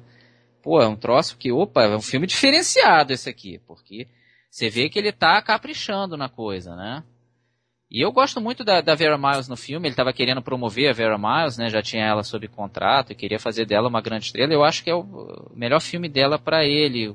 O Henry Fonda tá bem, mas acho até que a Vera Miles tá um pouco melhor. Não sei se vocês também gostam é, dela. Eu, eu gosto bastante do Henry Fonda também. Ah, né? também. O... Porque é aquela, aquele, você vê na cara dele que é inocente, a maneira dele falar. É, não precisa, você não precisa nem saber da história dele. É, você vê que ele não nada. vai fazer nenhum crime, exatamente. exatamente. E parece que a história real, é, o caso do Emanuel Balestreiro lá real, você tinha muito mais evidências que mostravam que ele era inocente. Só que o Hitchcock meio que esconde isso no filme. Pra ficar, é, foi, foi o lado. Pra ficar um negócio mais tenso mesmo, né? Porque aquela, aquilo ali parece ser a, a, o maior pesadelo do Hitchcock tá naquele é. filme ali. Quer dizer, a polícia tem É você total... dar um tremendo azar azar de cair nas mãos da polícia, a polícia tem total Razão, controle até. sobre se você não, é culpado não, ou não. O que é pior não é, é que não é assim, não é a polícia sendo malvada ou vacilando. Você não. entende o lado da polícia? Pô, parece que é ele mesmo. Pô. Todo, todo mundo reconhece como todo assaltante. Todo mundo reconhece ele, ele não tem álibi legal. É, é, outro filme que você pode dizer que não tem vilão. Não, não tem. Porque o vilão não é nem o, vilão é o, acaso. o cara que é o culpado, é, né? o cara também tem nada com isso. também é bandido lá, ele tá roubando dele, não tem nada a ver com a história. Mas realmente, um filme até diferente nesse sentido, né? É, não tem, foi o que vocês falaram muito bem aí. Não tem essa aventura de agora eu vou mostrar que não sou culpado. Não, é, é mais real, né? Ele é só vítima mesmo, coitado, tenta se safar. E tem o lance interessante, realmente, no começo ele tá descrente com a situação e ela é, briga mais, acredita mais, e depois é o contrário, né? Ele vai ficando mais otimista conforme a história avança e ela vai enlouquecendo, né? Eu acho legal aquele plano que ela dá uma. Ela pega, acho que uma escova e bate na cabeça dele, quebra o espelho também, acho que. É, o Hitchcock faz muita referência a espelho, né? É. Na filmografia dele também, é uma coisa que ele adora. E a cena dele indo pra cadeia, com a câmera olhando pro chão, como se estivesse envergonhada.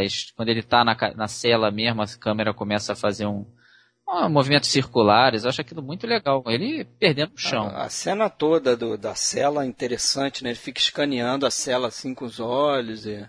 Você sente a claustrofobia que é aquilo ali, ali, dentro, né? A cela é pequena, ele fica andando de um lado pro Tem um outro. cara que estava voltando para casa para dormir e de repente é preso. Muda a vida do cara inteira, né? É. E mudou, né? É. Na, na, verdade. Mesmo ele se safando, mudou. É, na realidade, isso parece que acabou com a família. Acabou, a mulher. Foi meio aquilo ali que aconteceu no filme mesmo.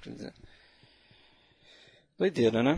E o filme seguinte dele é o que, tá, que já foi recentemente aí votado como o maior filme de todos os tempos pela Sight and Sound, desbancando o Cidadão Kane depois de décadas que é Um Corpo que Cai, o Vertigo de 58, que é um filme que na época não fez esse barulho todo, até foi considerado razoavelmente um fracasso, a crítica não entendeu a grandeza do filme, e o próprio Hitchcock também considerou que, que não funcionou tão bem, que hoje é considerado um dos maiores filmes da história do cinema mesmo, até alguns consideram o maior. Eu acho isso uma âncora, esse troço esse é o maior filme da história, é horrível, acho que atrapalha o é, filme. Isso é uma pressão peso, enorme. É, Botam todos os holofotes para ele. Foi péssimo pro é. Cidadão Kane e acho que vai ser péssimo para um corpo que cai. o que que acontece? O cara que é um novo cinéfilo, ele pega a lista, deixa eu ver aqui. Ah, vamos ver esse primeiro aqui, ó, um corpo que cai, 58, sei nem quem é Hitchcock direito. Aí vai ver o filme, pô, com toda a resistência do mundo, né? Esperando que barre o seu filme preferido até então. É, é, muito pesado isso. E é um, mais um daqueles filmes que é difícil você absorver o filme todo na primeira não, vez que você vê, cara. Como. É um filme muito, muito denso, com muito várias rico. leituras, imagino que você vai vir com alguma viagem agora. Não, não venho, não venho. Mas é um dos filmes que eu acho que, que justamente justificam isso aí que você quer negar. Que o, o Hitchcock é um cara porra, tem profundidade. Não, eu acho que tem alguns poucos filmes, esse é um deles. Esse sim. É, alguns filmes tem, não são todos. Tem filme como Ladrão de Casaca, tem, não dá para você espremer muito ali. ali Mas isso é o tipo típico filme que você olha e você fala, não, pô, tem uma. Não, esse sim, sem dúvida. Esse pra mim é o melhor filme dele. Tem uma coisa subliminar. É o filme dele aqui. preferido de vocês? Qual que seria? Ah, seria esse aí. Pra acho. você também, Sérgio? Ah, eu sempre fico em dúvida, viu? Eu fico entre tá ele e o Psicose, mas eu boto ele um pouquinho à frente. Eu fico entre ele e Janela Indiscreta. É. Mas é ali, né? É, Janela Discreta também. Janela Indiscreta é. pra mim é um essa é aquela coisa irretocável, né? Mas o corpo que cai também. Talvez por eu, eu, eu, achar, eu achar ele mais gostoso de assistir do que o próprio corpo que cai. Não sei. É, talvez. O Janela Discreta talvez tenha mais humor também, né? Isso aqui não tem tanto também, né? Se for parar pra pensar, assim, tem uma coisa, não, pouquinha coisa, é, muito pouco. Mas é um filme interessantíssimo, né? Assim, pelo amor de Deus. Uma delícia de assistir. É, tem umas cenas. Já começa assim, muito bem né? com o lance dele quase caindo e aquela cena da vertigem. É, tem essas coisas que, como tem mais um pouco no Janela Discreta, por exemplo, o personagem da Madeline lá, né? Da Kim Novak no início. Você só vê ela no início do filme. De longe. A, de você só vê pela, pela, pelos olhos do James Stewart. É, é só câmera subjetiva Ela é quase dele. um fantasma mesmo. Ela só, ela só aparece na câmera subjetiva dele. É. Né? É, exatamente, você pode chegar ali e de repente pensar, pô, será que esse cara tá vendo essa mulher? a gente só vai ver ela direito depois que ela meio simula se jogar ali da, da, da, na ponte. E até uma cena interessante, porque se você for pensar ali, ela fingiu que se jogou e tentou se matar, né? Então ela tá razoavelmente consciente quando ele tira a roupa dela, que ela tá totalmente nua, né? No, no apartamento é. dele. Então ela meio que soube, sentiu ele tirando. É bem. Tem um conteúdo erótico ali bem forte, né? E, e sem ninguém falar nada diretamente. É, é um filme sobre obsessão, é, né? Total. É um dos temas até do filme. Dizem até do Hitchcock mesmo, que ele tinha esse lance de construir a atriz para ficar do jeitinho que ele queria. Ele, ele, participava muito, por exemplo, de escolher roupa. Às vezes ele comprava, ele ia com a atriz comprar. Então, dizem que o James Stewart, principalmente na segunda metade do filme, é bem o Hitchcock que é o que ele fazia, ele gostava de criar a loura perfeita dele, é o que ele está fazendo, né? Olha as teorias. Ele está transformando, ah, mas aqui eu vou ser Fred, eu vou ser viajante. Ele está transformando uma morena, porque na verdade o que existia era Judy, certo? A Madeline é uma criação Sim. do Gavin Elser e dela para o crime ser perfeito, né? A Judy é a mulher real. Ele está transformando a mulher real na mulher ideal e a gente gosta que ele esteja fazendo isso. A gente acha, a gente quer a Madeline de volta. A gente sente falta dela quando vê a Judy lá. Aliás, o filme tem essa quebra. Muita gente sempre fala disso do Psicose. Ah, o Psicose você está achando que a história da Marion Crane ela vai é assassinada e você fica sem chão. Aqui também. A gente acha que é a cena dele tentando, né, fazer ela não enlouquecer naquela trama lá de troço e de repente a gente perde esse filme. Ela cai daquela, daquele troço, a gente toma um susto e o filme muda, né? É, para onde vai pra o filme? Imagina que Cadê o filme que, eu tava gostando? Ali, é. realmente, né? Não, e cadê o filme que eu tava gostando? Pô, peraí, para tudo. Fica uns 5, 10 minutos o filme, a gente tão perdido quanto ele. E agora? Pra onde é que a gente vai? Né? Até é. ele ver aqui em novo aqui de novo e tal. E aí, e, e vocês gostaram? Tem muita gente que encrenca com isso. Eu gosto dele ter escancarado desde cara que a Judy é a Madeline. Vocês gostam dessa escolha do Hitchcock de, de acrescentar suspense, mas entregar é, logo? com a carta, né? A carta. Ela explica a carta lá ali, que ela né? escreve e coisa. Parece que o Hitchcock queria deixar isso mais final, né? Não, ele, ele quis. eh, Tinha gente do estúdio querendo ele. É, era o contrário, fim, né? E ele quis não, porque ele queria exatamente isso. Pô, e quando ele descobrir que ela é realmente a Madeline e tal? E é um suspense real, mas tira um pouco do do, do susto, né? É, mas Eu eu, acho gosto. que aquela coisa da, su da suspense, surpresa, do- do suspense. E ele preferiu o suspense. É, eu, eu acho que é mais ten... a gente fica mais tenso sabendo que é ela mesmo do que simplesmente se Eu fosse uma acho. outra mulher e aí a gente poderia até falar, ele tá usando a mesma atriz para deixar depois a cara da outra. Aí no final É. ele ia revelar, e, então não, você já sabe de início, é ela mesma, ele foi enganado, isso é, é muito mais Eu tenso acho- essa eu segunda também parte, acho. junto Então com a todo mundo- Você dele. fica esperando aquele momento que ele vai descobrir que é ela, né? Eu não sei vocês, mas eu acho ela, a Kim Nova, como Judy, feia pacas, cara. Eu acho que ela ficou vulgar ali. Acho que parte, acho que é de propósito mesmo. Não, pra é gente sentir falta da Madeline e achar legal ele ficar mudando a Judy e a Judy não querendo deixar, né? Porque ela sabe que. É, você É. entra na obsessão dele, né? É, e ela na- no medo dela de ser descoberta e também de ser amada pelo que ela nunca foi, né? Ela nunca foi a Madeline. Ela é aquilo ali, pô. Então ela, tá, ela sabe que ela tá virando uma fabricação do cara, né? Mas é o único jeito dela ficar com ele porque ela também gosta dele. É bem bacana isso. É, essa segunda parte do filme, né, que é essa coisa da transformação, é, tem uma, uma cena que, porra, eu acho sensacional, que é aquela dela saindo e finalmente se transformando. É, aquilo é Né? fantástico. Acho que vocês vão lembrar que Claro. ela sai de uma coisa, uma névoa meio verde, e vem. É um renascimento dela ali, né? Com certeza. E se você, e se você notar, é, no início do filme, o Hitchcock fala isso pro Truffaut. Quando o, o James Stewart está olhando ela no cemitério, eles usam um filtro verde É. para dar aquela coisa meio esmaecida, assim. A- A indicação do verde já está ali. E eu reparei que no meio do filme, quando eles estão visitando aquela floresta, que tem uma cena onde o, o James Stewart explica para ela o significado do nome de uma árvore, que é o seguinte: o nome dessa árvore significa sempre verde, sempre viva. Ou seja, há essa associação do verde com a vida. E no final tem aquela coisa dela chegar no quarto já vestida de Madeline. Ali de repente já poderia ser a a revelação para ele, né, o choque para ele. Só que ela tem um detalhe no cabelo que o cabelo dela tá solto. É, e ele manda mudar. E ele manda mudar. Para mim, isso funciona como uma coisa para mostrar que, como o cara é obsessivo, a ponto de que os mínimos detalhes ele quer mudar na mulher, isso funciona também com a desculpa para jogar ela para o banheiro, para ela sair exatamente naquela, naquela, naquele pedaço ali onde tem uma luz do neon. É, ele escolheu o de hotel por causa disso, né? Porque aquele hotel, aquele É. hotel é real, existe. Inclusive, Existe. muita gente visita esse hotel. Esse, Isso, aliás, o, no- hotel é mudou de Vertigo. nome. É, mudou de nome o Hotel hotel. Vertigo que era outro, outro nome e agora virou Hotel Hotel Vertigo. York. E ele usou esse hotel porque tinha esse neon verde para dar essa ideia até meio fantasmagórica, como se ela estivesse voltando dos mortos, né? Não, a cor, e esse uso da cor verde é, não é só nesse, nesse filtro. A cor verde está sempre presente, né? Tá, ela aparece. no Desde a, do restaurante, dela. Que é aquelas paredes vermelhas, ela tá com um vestido acho que preto, mas tá com um chale verde. Ah, depois na loja de flores, ela não tá. O carro não- dela é O carro é verde. verde, na loja de flores ela não tá de verde, mas em primeiro plano tem uma caixa enorme de flores que é verde. O verde aparece em várias cenas. É, ele faz isso de uma forma explícita. Então isso aí vocês cons- consideram que não é coincidência. Isso Não, é, coincidência. essa parte Não é da árvore eu boto nas tuas viagens, o resto eu concordo. Não, pô, vê, cara.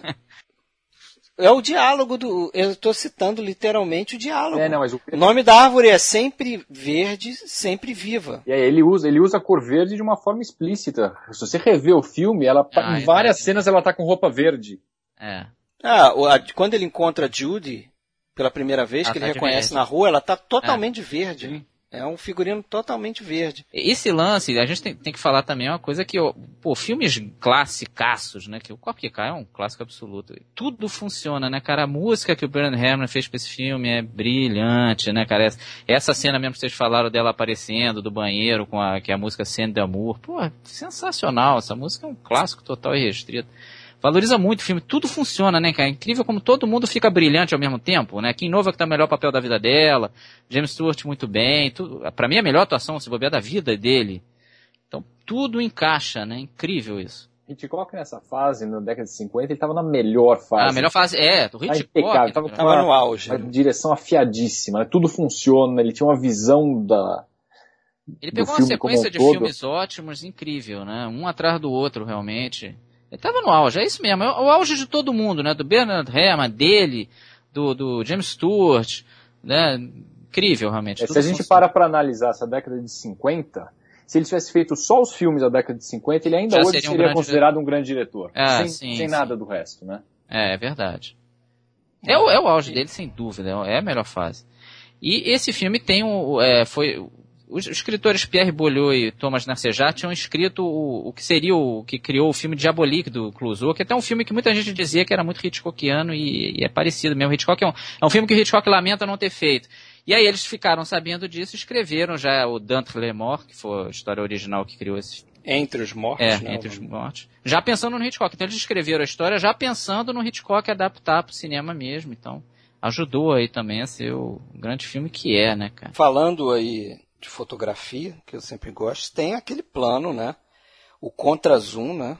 Que é aquele plano da escada, es- aquela é. da escada, né? Aquela toda vez que o personagem do James Stewart é, sente a vertigem lá, ele faz um plano desse de contra-zoom, que era um efeito que você fazia, é, que é um, movimento duplo né, na câmera. Dizer, você tem um movimento ótico de, de fazer um zoom out, né? É. quer dizer, abrir o enquadramento da câmera, e ao mesmo tempo você faz um movimento de carrinho para frente.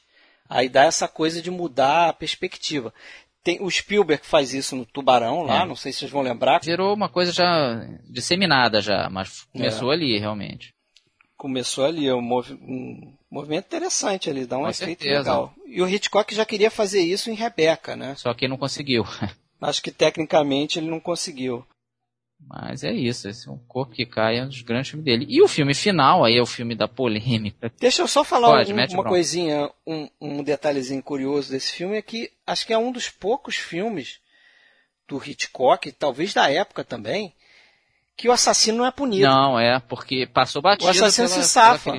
Não, não, não no, numa finalzinho que eles filmaram de propósito pra Europa. Que aí explica que ele foi preso e tal.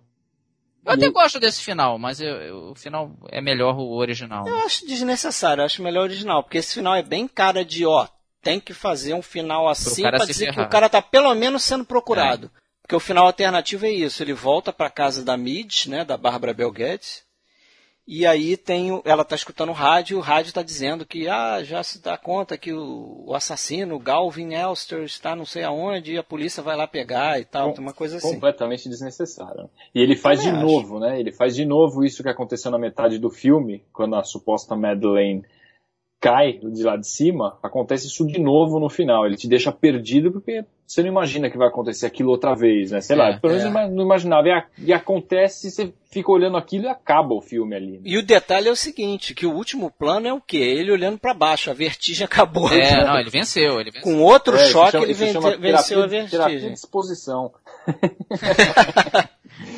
Realmente ele olha para baixo e acaba ali, você e fim, é, fim, o acabou fato dele fica... ter conseguido é. chegar lá no topo já foi a vitória, né? Ele até fala isso, né? Agora deixa eu colocar aqui, que eu também esqueci de trazer, essa música, esse, esse filme tem uma canção, né? Ah. Vocês sabiam disso? Esse filme tem uma canção que foi composta para o filme e que o Hitchcock sabiamente vetou, porque é uma canção que não tem nada a ver com o tom do filme. Vamos escutar um pouquinho ela aqui. Down to the to the high.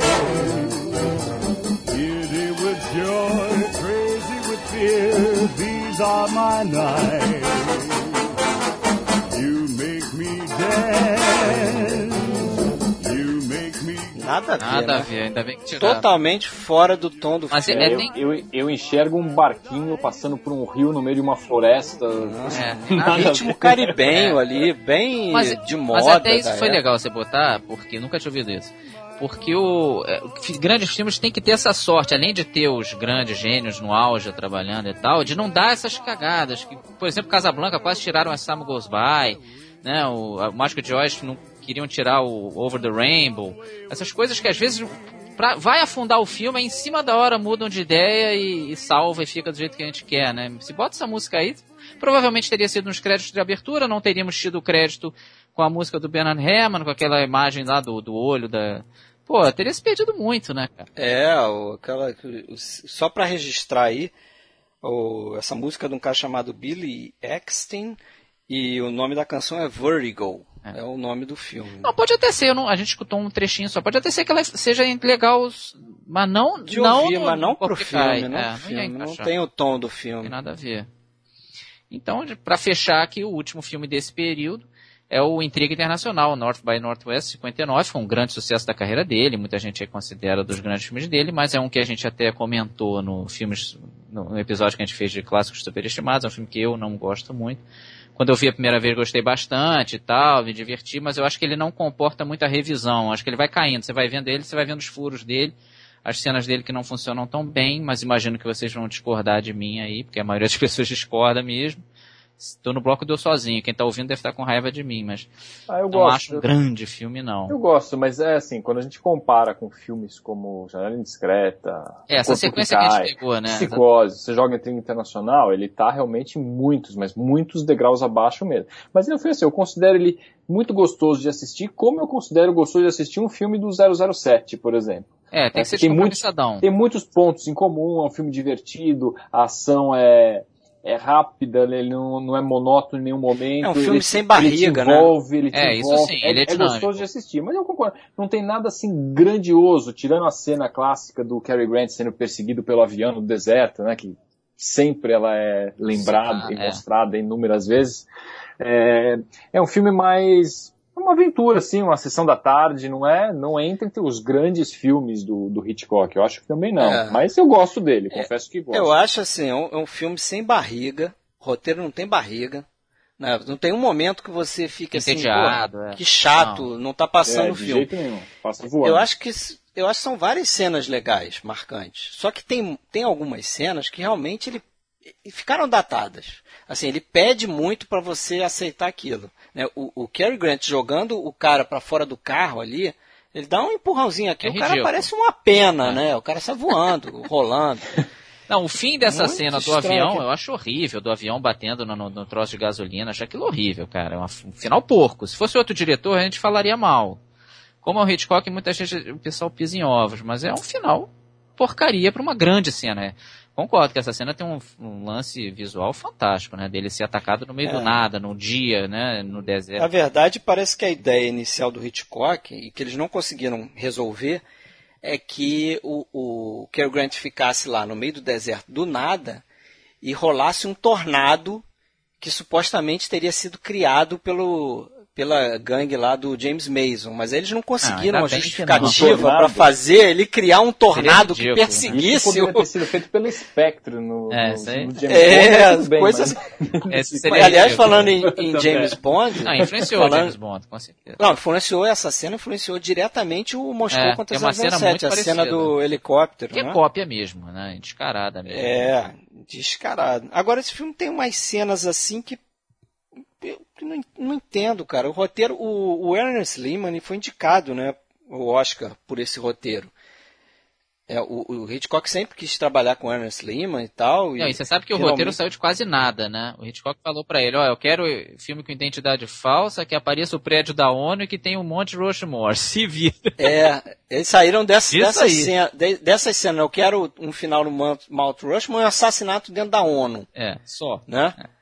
Que, aliás, o, o, plano da ONU, se você for ver, ele, ele filmou com uma câmera escondida, aquele plano de fora, né, da fachada, é. porque eles ficaram com medo que não ia receber autorização.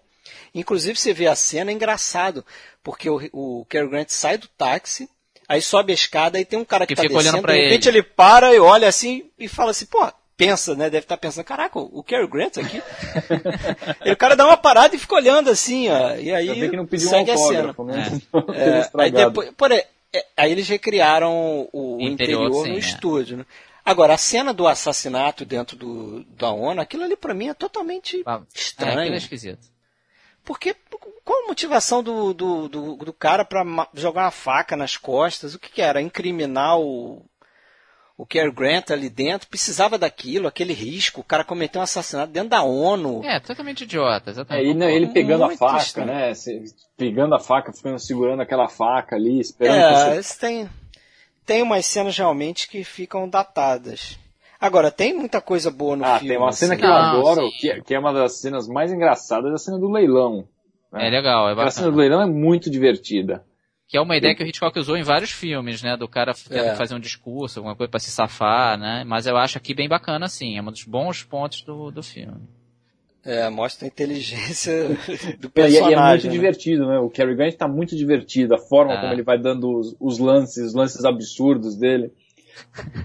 É, você sabe que o, o Cary Grant ali, ele, ele, o Hitchcock sempre quis ele, né, para fazer o papel e tal mas parece que rolou uma confusão com o James Stewart, porque o Hitchcock teria discutido meio que o roteiro com o James Stewart quando eles estavam fazendo o Corpo que Cai, e o James Stewart meio que assumiu que ele seria o protagonista. Aí, para não ficar uma coisa chata, para o Hitchcock não chegar e dispensar o James Stewart, o Hitchcock teria que teria de certa forma, às vezes até atrasado um pouco a produção, aí esperou o, o James Stewart estar tá comprometido com o filme do Otto Preminger, né, o Anatomia de um Crime. Aí ele usou aquilo como desculpa. Ah, você já vai fazer esse filme, então eu vou chamar o Cary Foi Grant. a malandragem dele. É, e que bom que foi o Cary Grant. Que o Cary é, Grant tá muito bem, né? Mas isso melhor, é, porque ele achou, o, muita gente criticou um corpo que cai que achavam que o James Stewart estava velho, que não era convincente. Eu acho também o Cary Grant também meio velho em Intriga Intencional, né? Eu acho Velho, mas, o- mas, mas acho Mas que funciona o Cary bem, Grant concordo. funciona muito, ele é, ele é, ele é irônico, né, na Ele é cena. Não sei se o James Stewart ia ter Não, essa não ia. facilidade de ser irônico. Assim como o Cary Grant no corpo que cai também não funcionaria. Acho que foi perfeito como ficou. Também acho. Agora, tem uma cena muito bacana que é uma elipse sonora que o Hitchcock faz no meio do filme lá, que é aquela cena que o Leo D. Carroll tá lá explicando pro, pro Cary Grant tudo que aconteceu, né? Como é que ele chegou ali, por, por que que estão confundindo ele com um agente secreto que foi criado por eles e tal. Aí ele começa a explicar aquilo pro Cary Grant e de repente entra um Som de avião, né? Som de avião, um som turbina, de né? avião ali, e aí a conversa continua, porque aquela conversa não interessa ao espectador, É, claro. porque a gente já sabe tudo que aquilo foi explicado, aí ele retoma a conversa no final com a parte que interessa a gente. Quer dizer, ele fez meio que uma elipse É. ali, porque não é possível que naqueles segundos Ele falou ali ele tudo, consiga é. explicar tudo, né? nenhum, claro. É uma coisa muito interessante ver como Hitchcock também era um mestre de usar o som, né, cara? Agora, tem outras duas coisas muito boas do filme, que é a música do Bernard Herrmann, essa sim, claro, inatacável. Sim. E o James Mason, que é um belo vilão, né? É. cara, pô, mais suave, né? Não fica sendo muito ameaçador, com o Martin Landau fazendo mais essa parte de ameaçar. É, é aquela coisa do vilão E carismático. de novo também, tem um né? tom homossexual. O Hitchcock gostava muito dessas coisas, né? Botar às vezes a, menina, a mulher um pouco lésbica, que o Martin Landau é um É. pouco homossexual. Mas eu não vejo o Martin Landau tão homossexual. Não, não é Acho que no script estava pior. Eles deram uma aliviada. Não, mas tem um pouco sim. O o James Tem Mason porque- não. O James Mason ele normal. fica com ciúme James no Mason final, não. né? É, da- um- É, tem uma cena da- que o James Mason fala, É. né? Ah, você tá com ciúmes dela e tal. Agora, uma coisa legal de, de marcar aí quando a gente fala desse filme é que os créditos do, do Saul Bass é uma coisa assim meio pioneira Sim. no, da- né? Porque essa é a primeira vez que eles usam animação para fazer crédito, né? O que eles chamam de tipografia cinética. Até no. Corpo que Cai tem isso, mano. Aquele começo é muito marcante. Só o Basso É, mas os época. créditos, os créditos são fixos, né? É. O corpo que cai. E no Intriga Internacional o crédito é uma animação. Ele, ele vem de- do nada, de fora da tela, Segue e passa, vai pra prédio, cima. né? É. É, andares, tem né? aquele, aquele plano de fundo, é, é o prédio, né? É uma coisa que, que come- meio que começou isso aí, né? E o filme tem um final que, pra você ver o James Mason, é um sufoco. que é uma das falhas do filme. A gente até ficou discutindo aqui em off, tentando lembrar o plano final, se ele está sendo preso ou não pela polícia, que realmente é uma coisa muito vaga. É um vilão tão marcante, tem um final que não é marcante. A gente não consegue lembrar dele sendo preso pela polícia e tal. Realmente é um dos pecadinhos do filme. É um filme realmente muito simpático. A primeira vez eu gostei demais. E cada vez que eu vejo ele vai caindo um pouquinho mais, já tô começando a achar que tá na hora de parar. Porque eu tô ficando com medo dele baixando, baixando, baixando. E, e tem essa, essa coisa aí que você falou do vilão, e aí em menor escala, eu não sei se você vai lembrar, mas são dois os capangas do James Mason, né? É. Tem o louro e tem o cara meio careca. E ele some essa. Ele some, mas sabe por que ele some? Sei, mas pode falar. Porque, em tese, é ele que pilota o avião que bate no, no tanque. Aí o- a ideia do Hitchcock, acho que estava quando escrevendo o roteiro, ou quem escreveu o roteiro, é que tivesse planos Mostrando o do cara. rosto mostrando o piloto. Só que o Hitchcock achou mais interessante que o avião fosse uma coisa meio impessoal, É. né? Fosse tipo uma, um duelo do homem contra a máquina, né? Você não ia Tipo ver o rosto do o- piloto. O caminhão encurralado do Spielberg, né? É, exatamente. É, e eu mesma acho que ele ideia. acertou, acho que ele ficou legal isso. Acho que ele acertou, só que realmente esse personagem desaparece no meio do filme. Depois você só vê o louro e o cara desapareceu.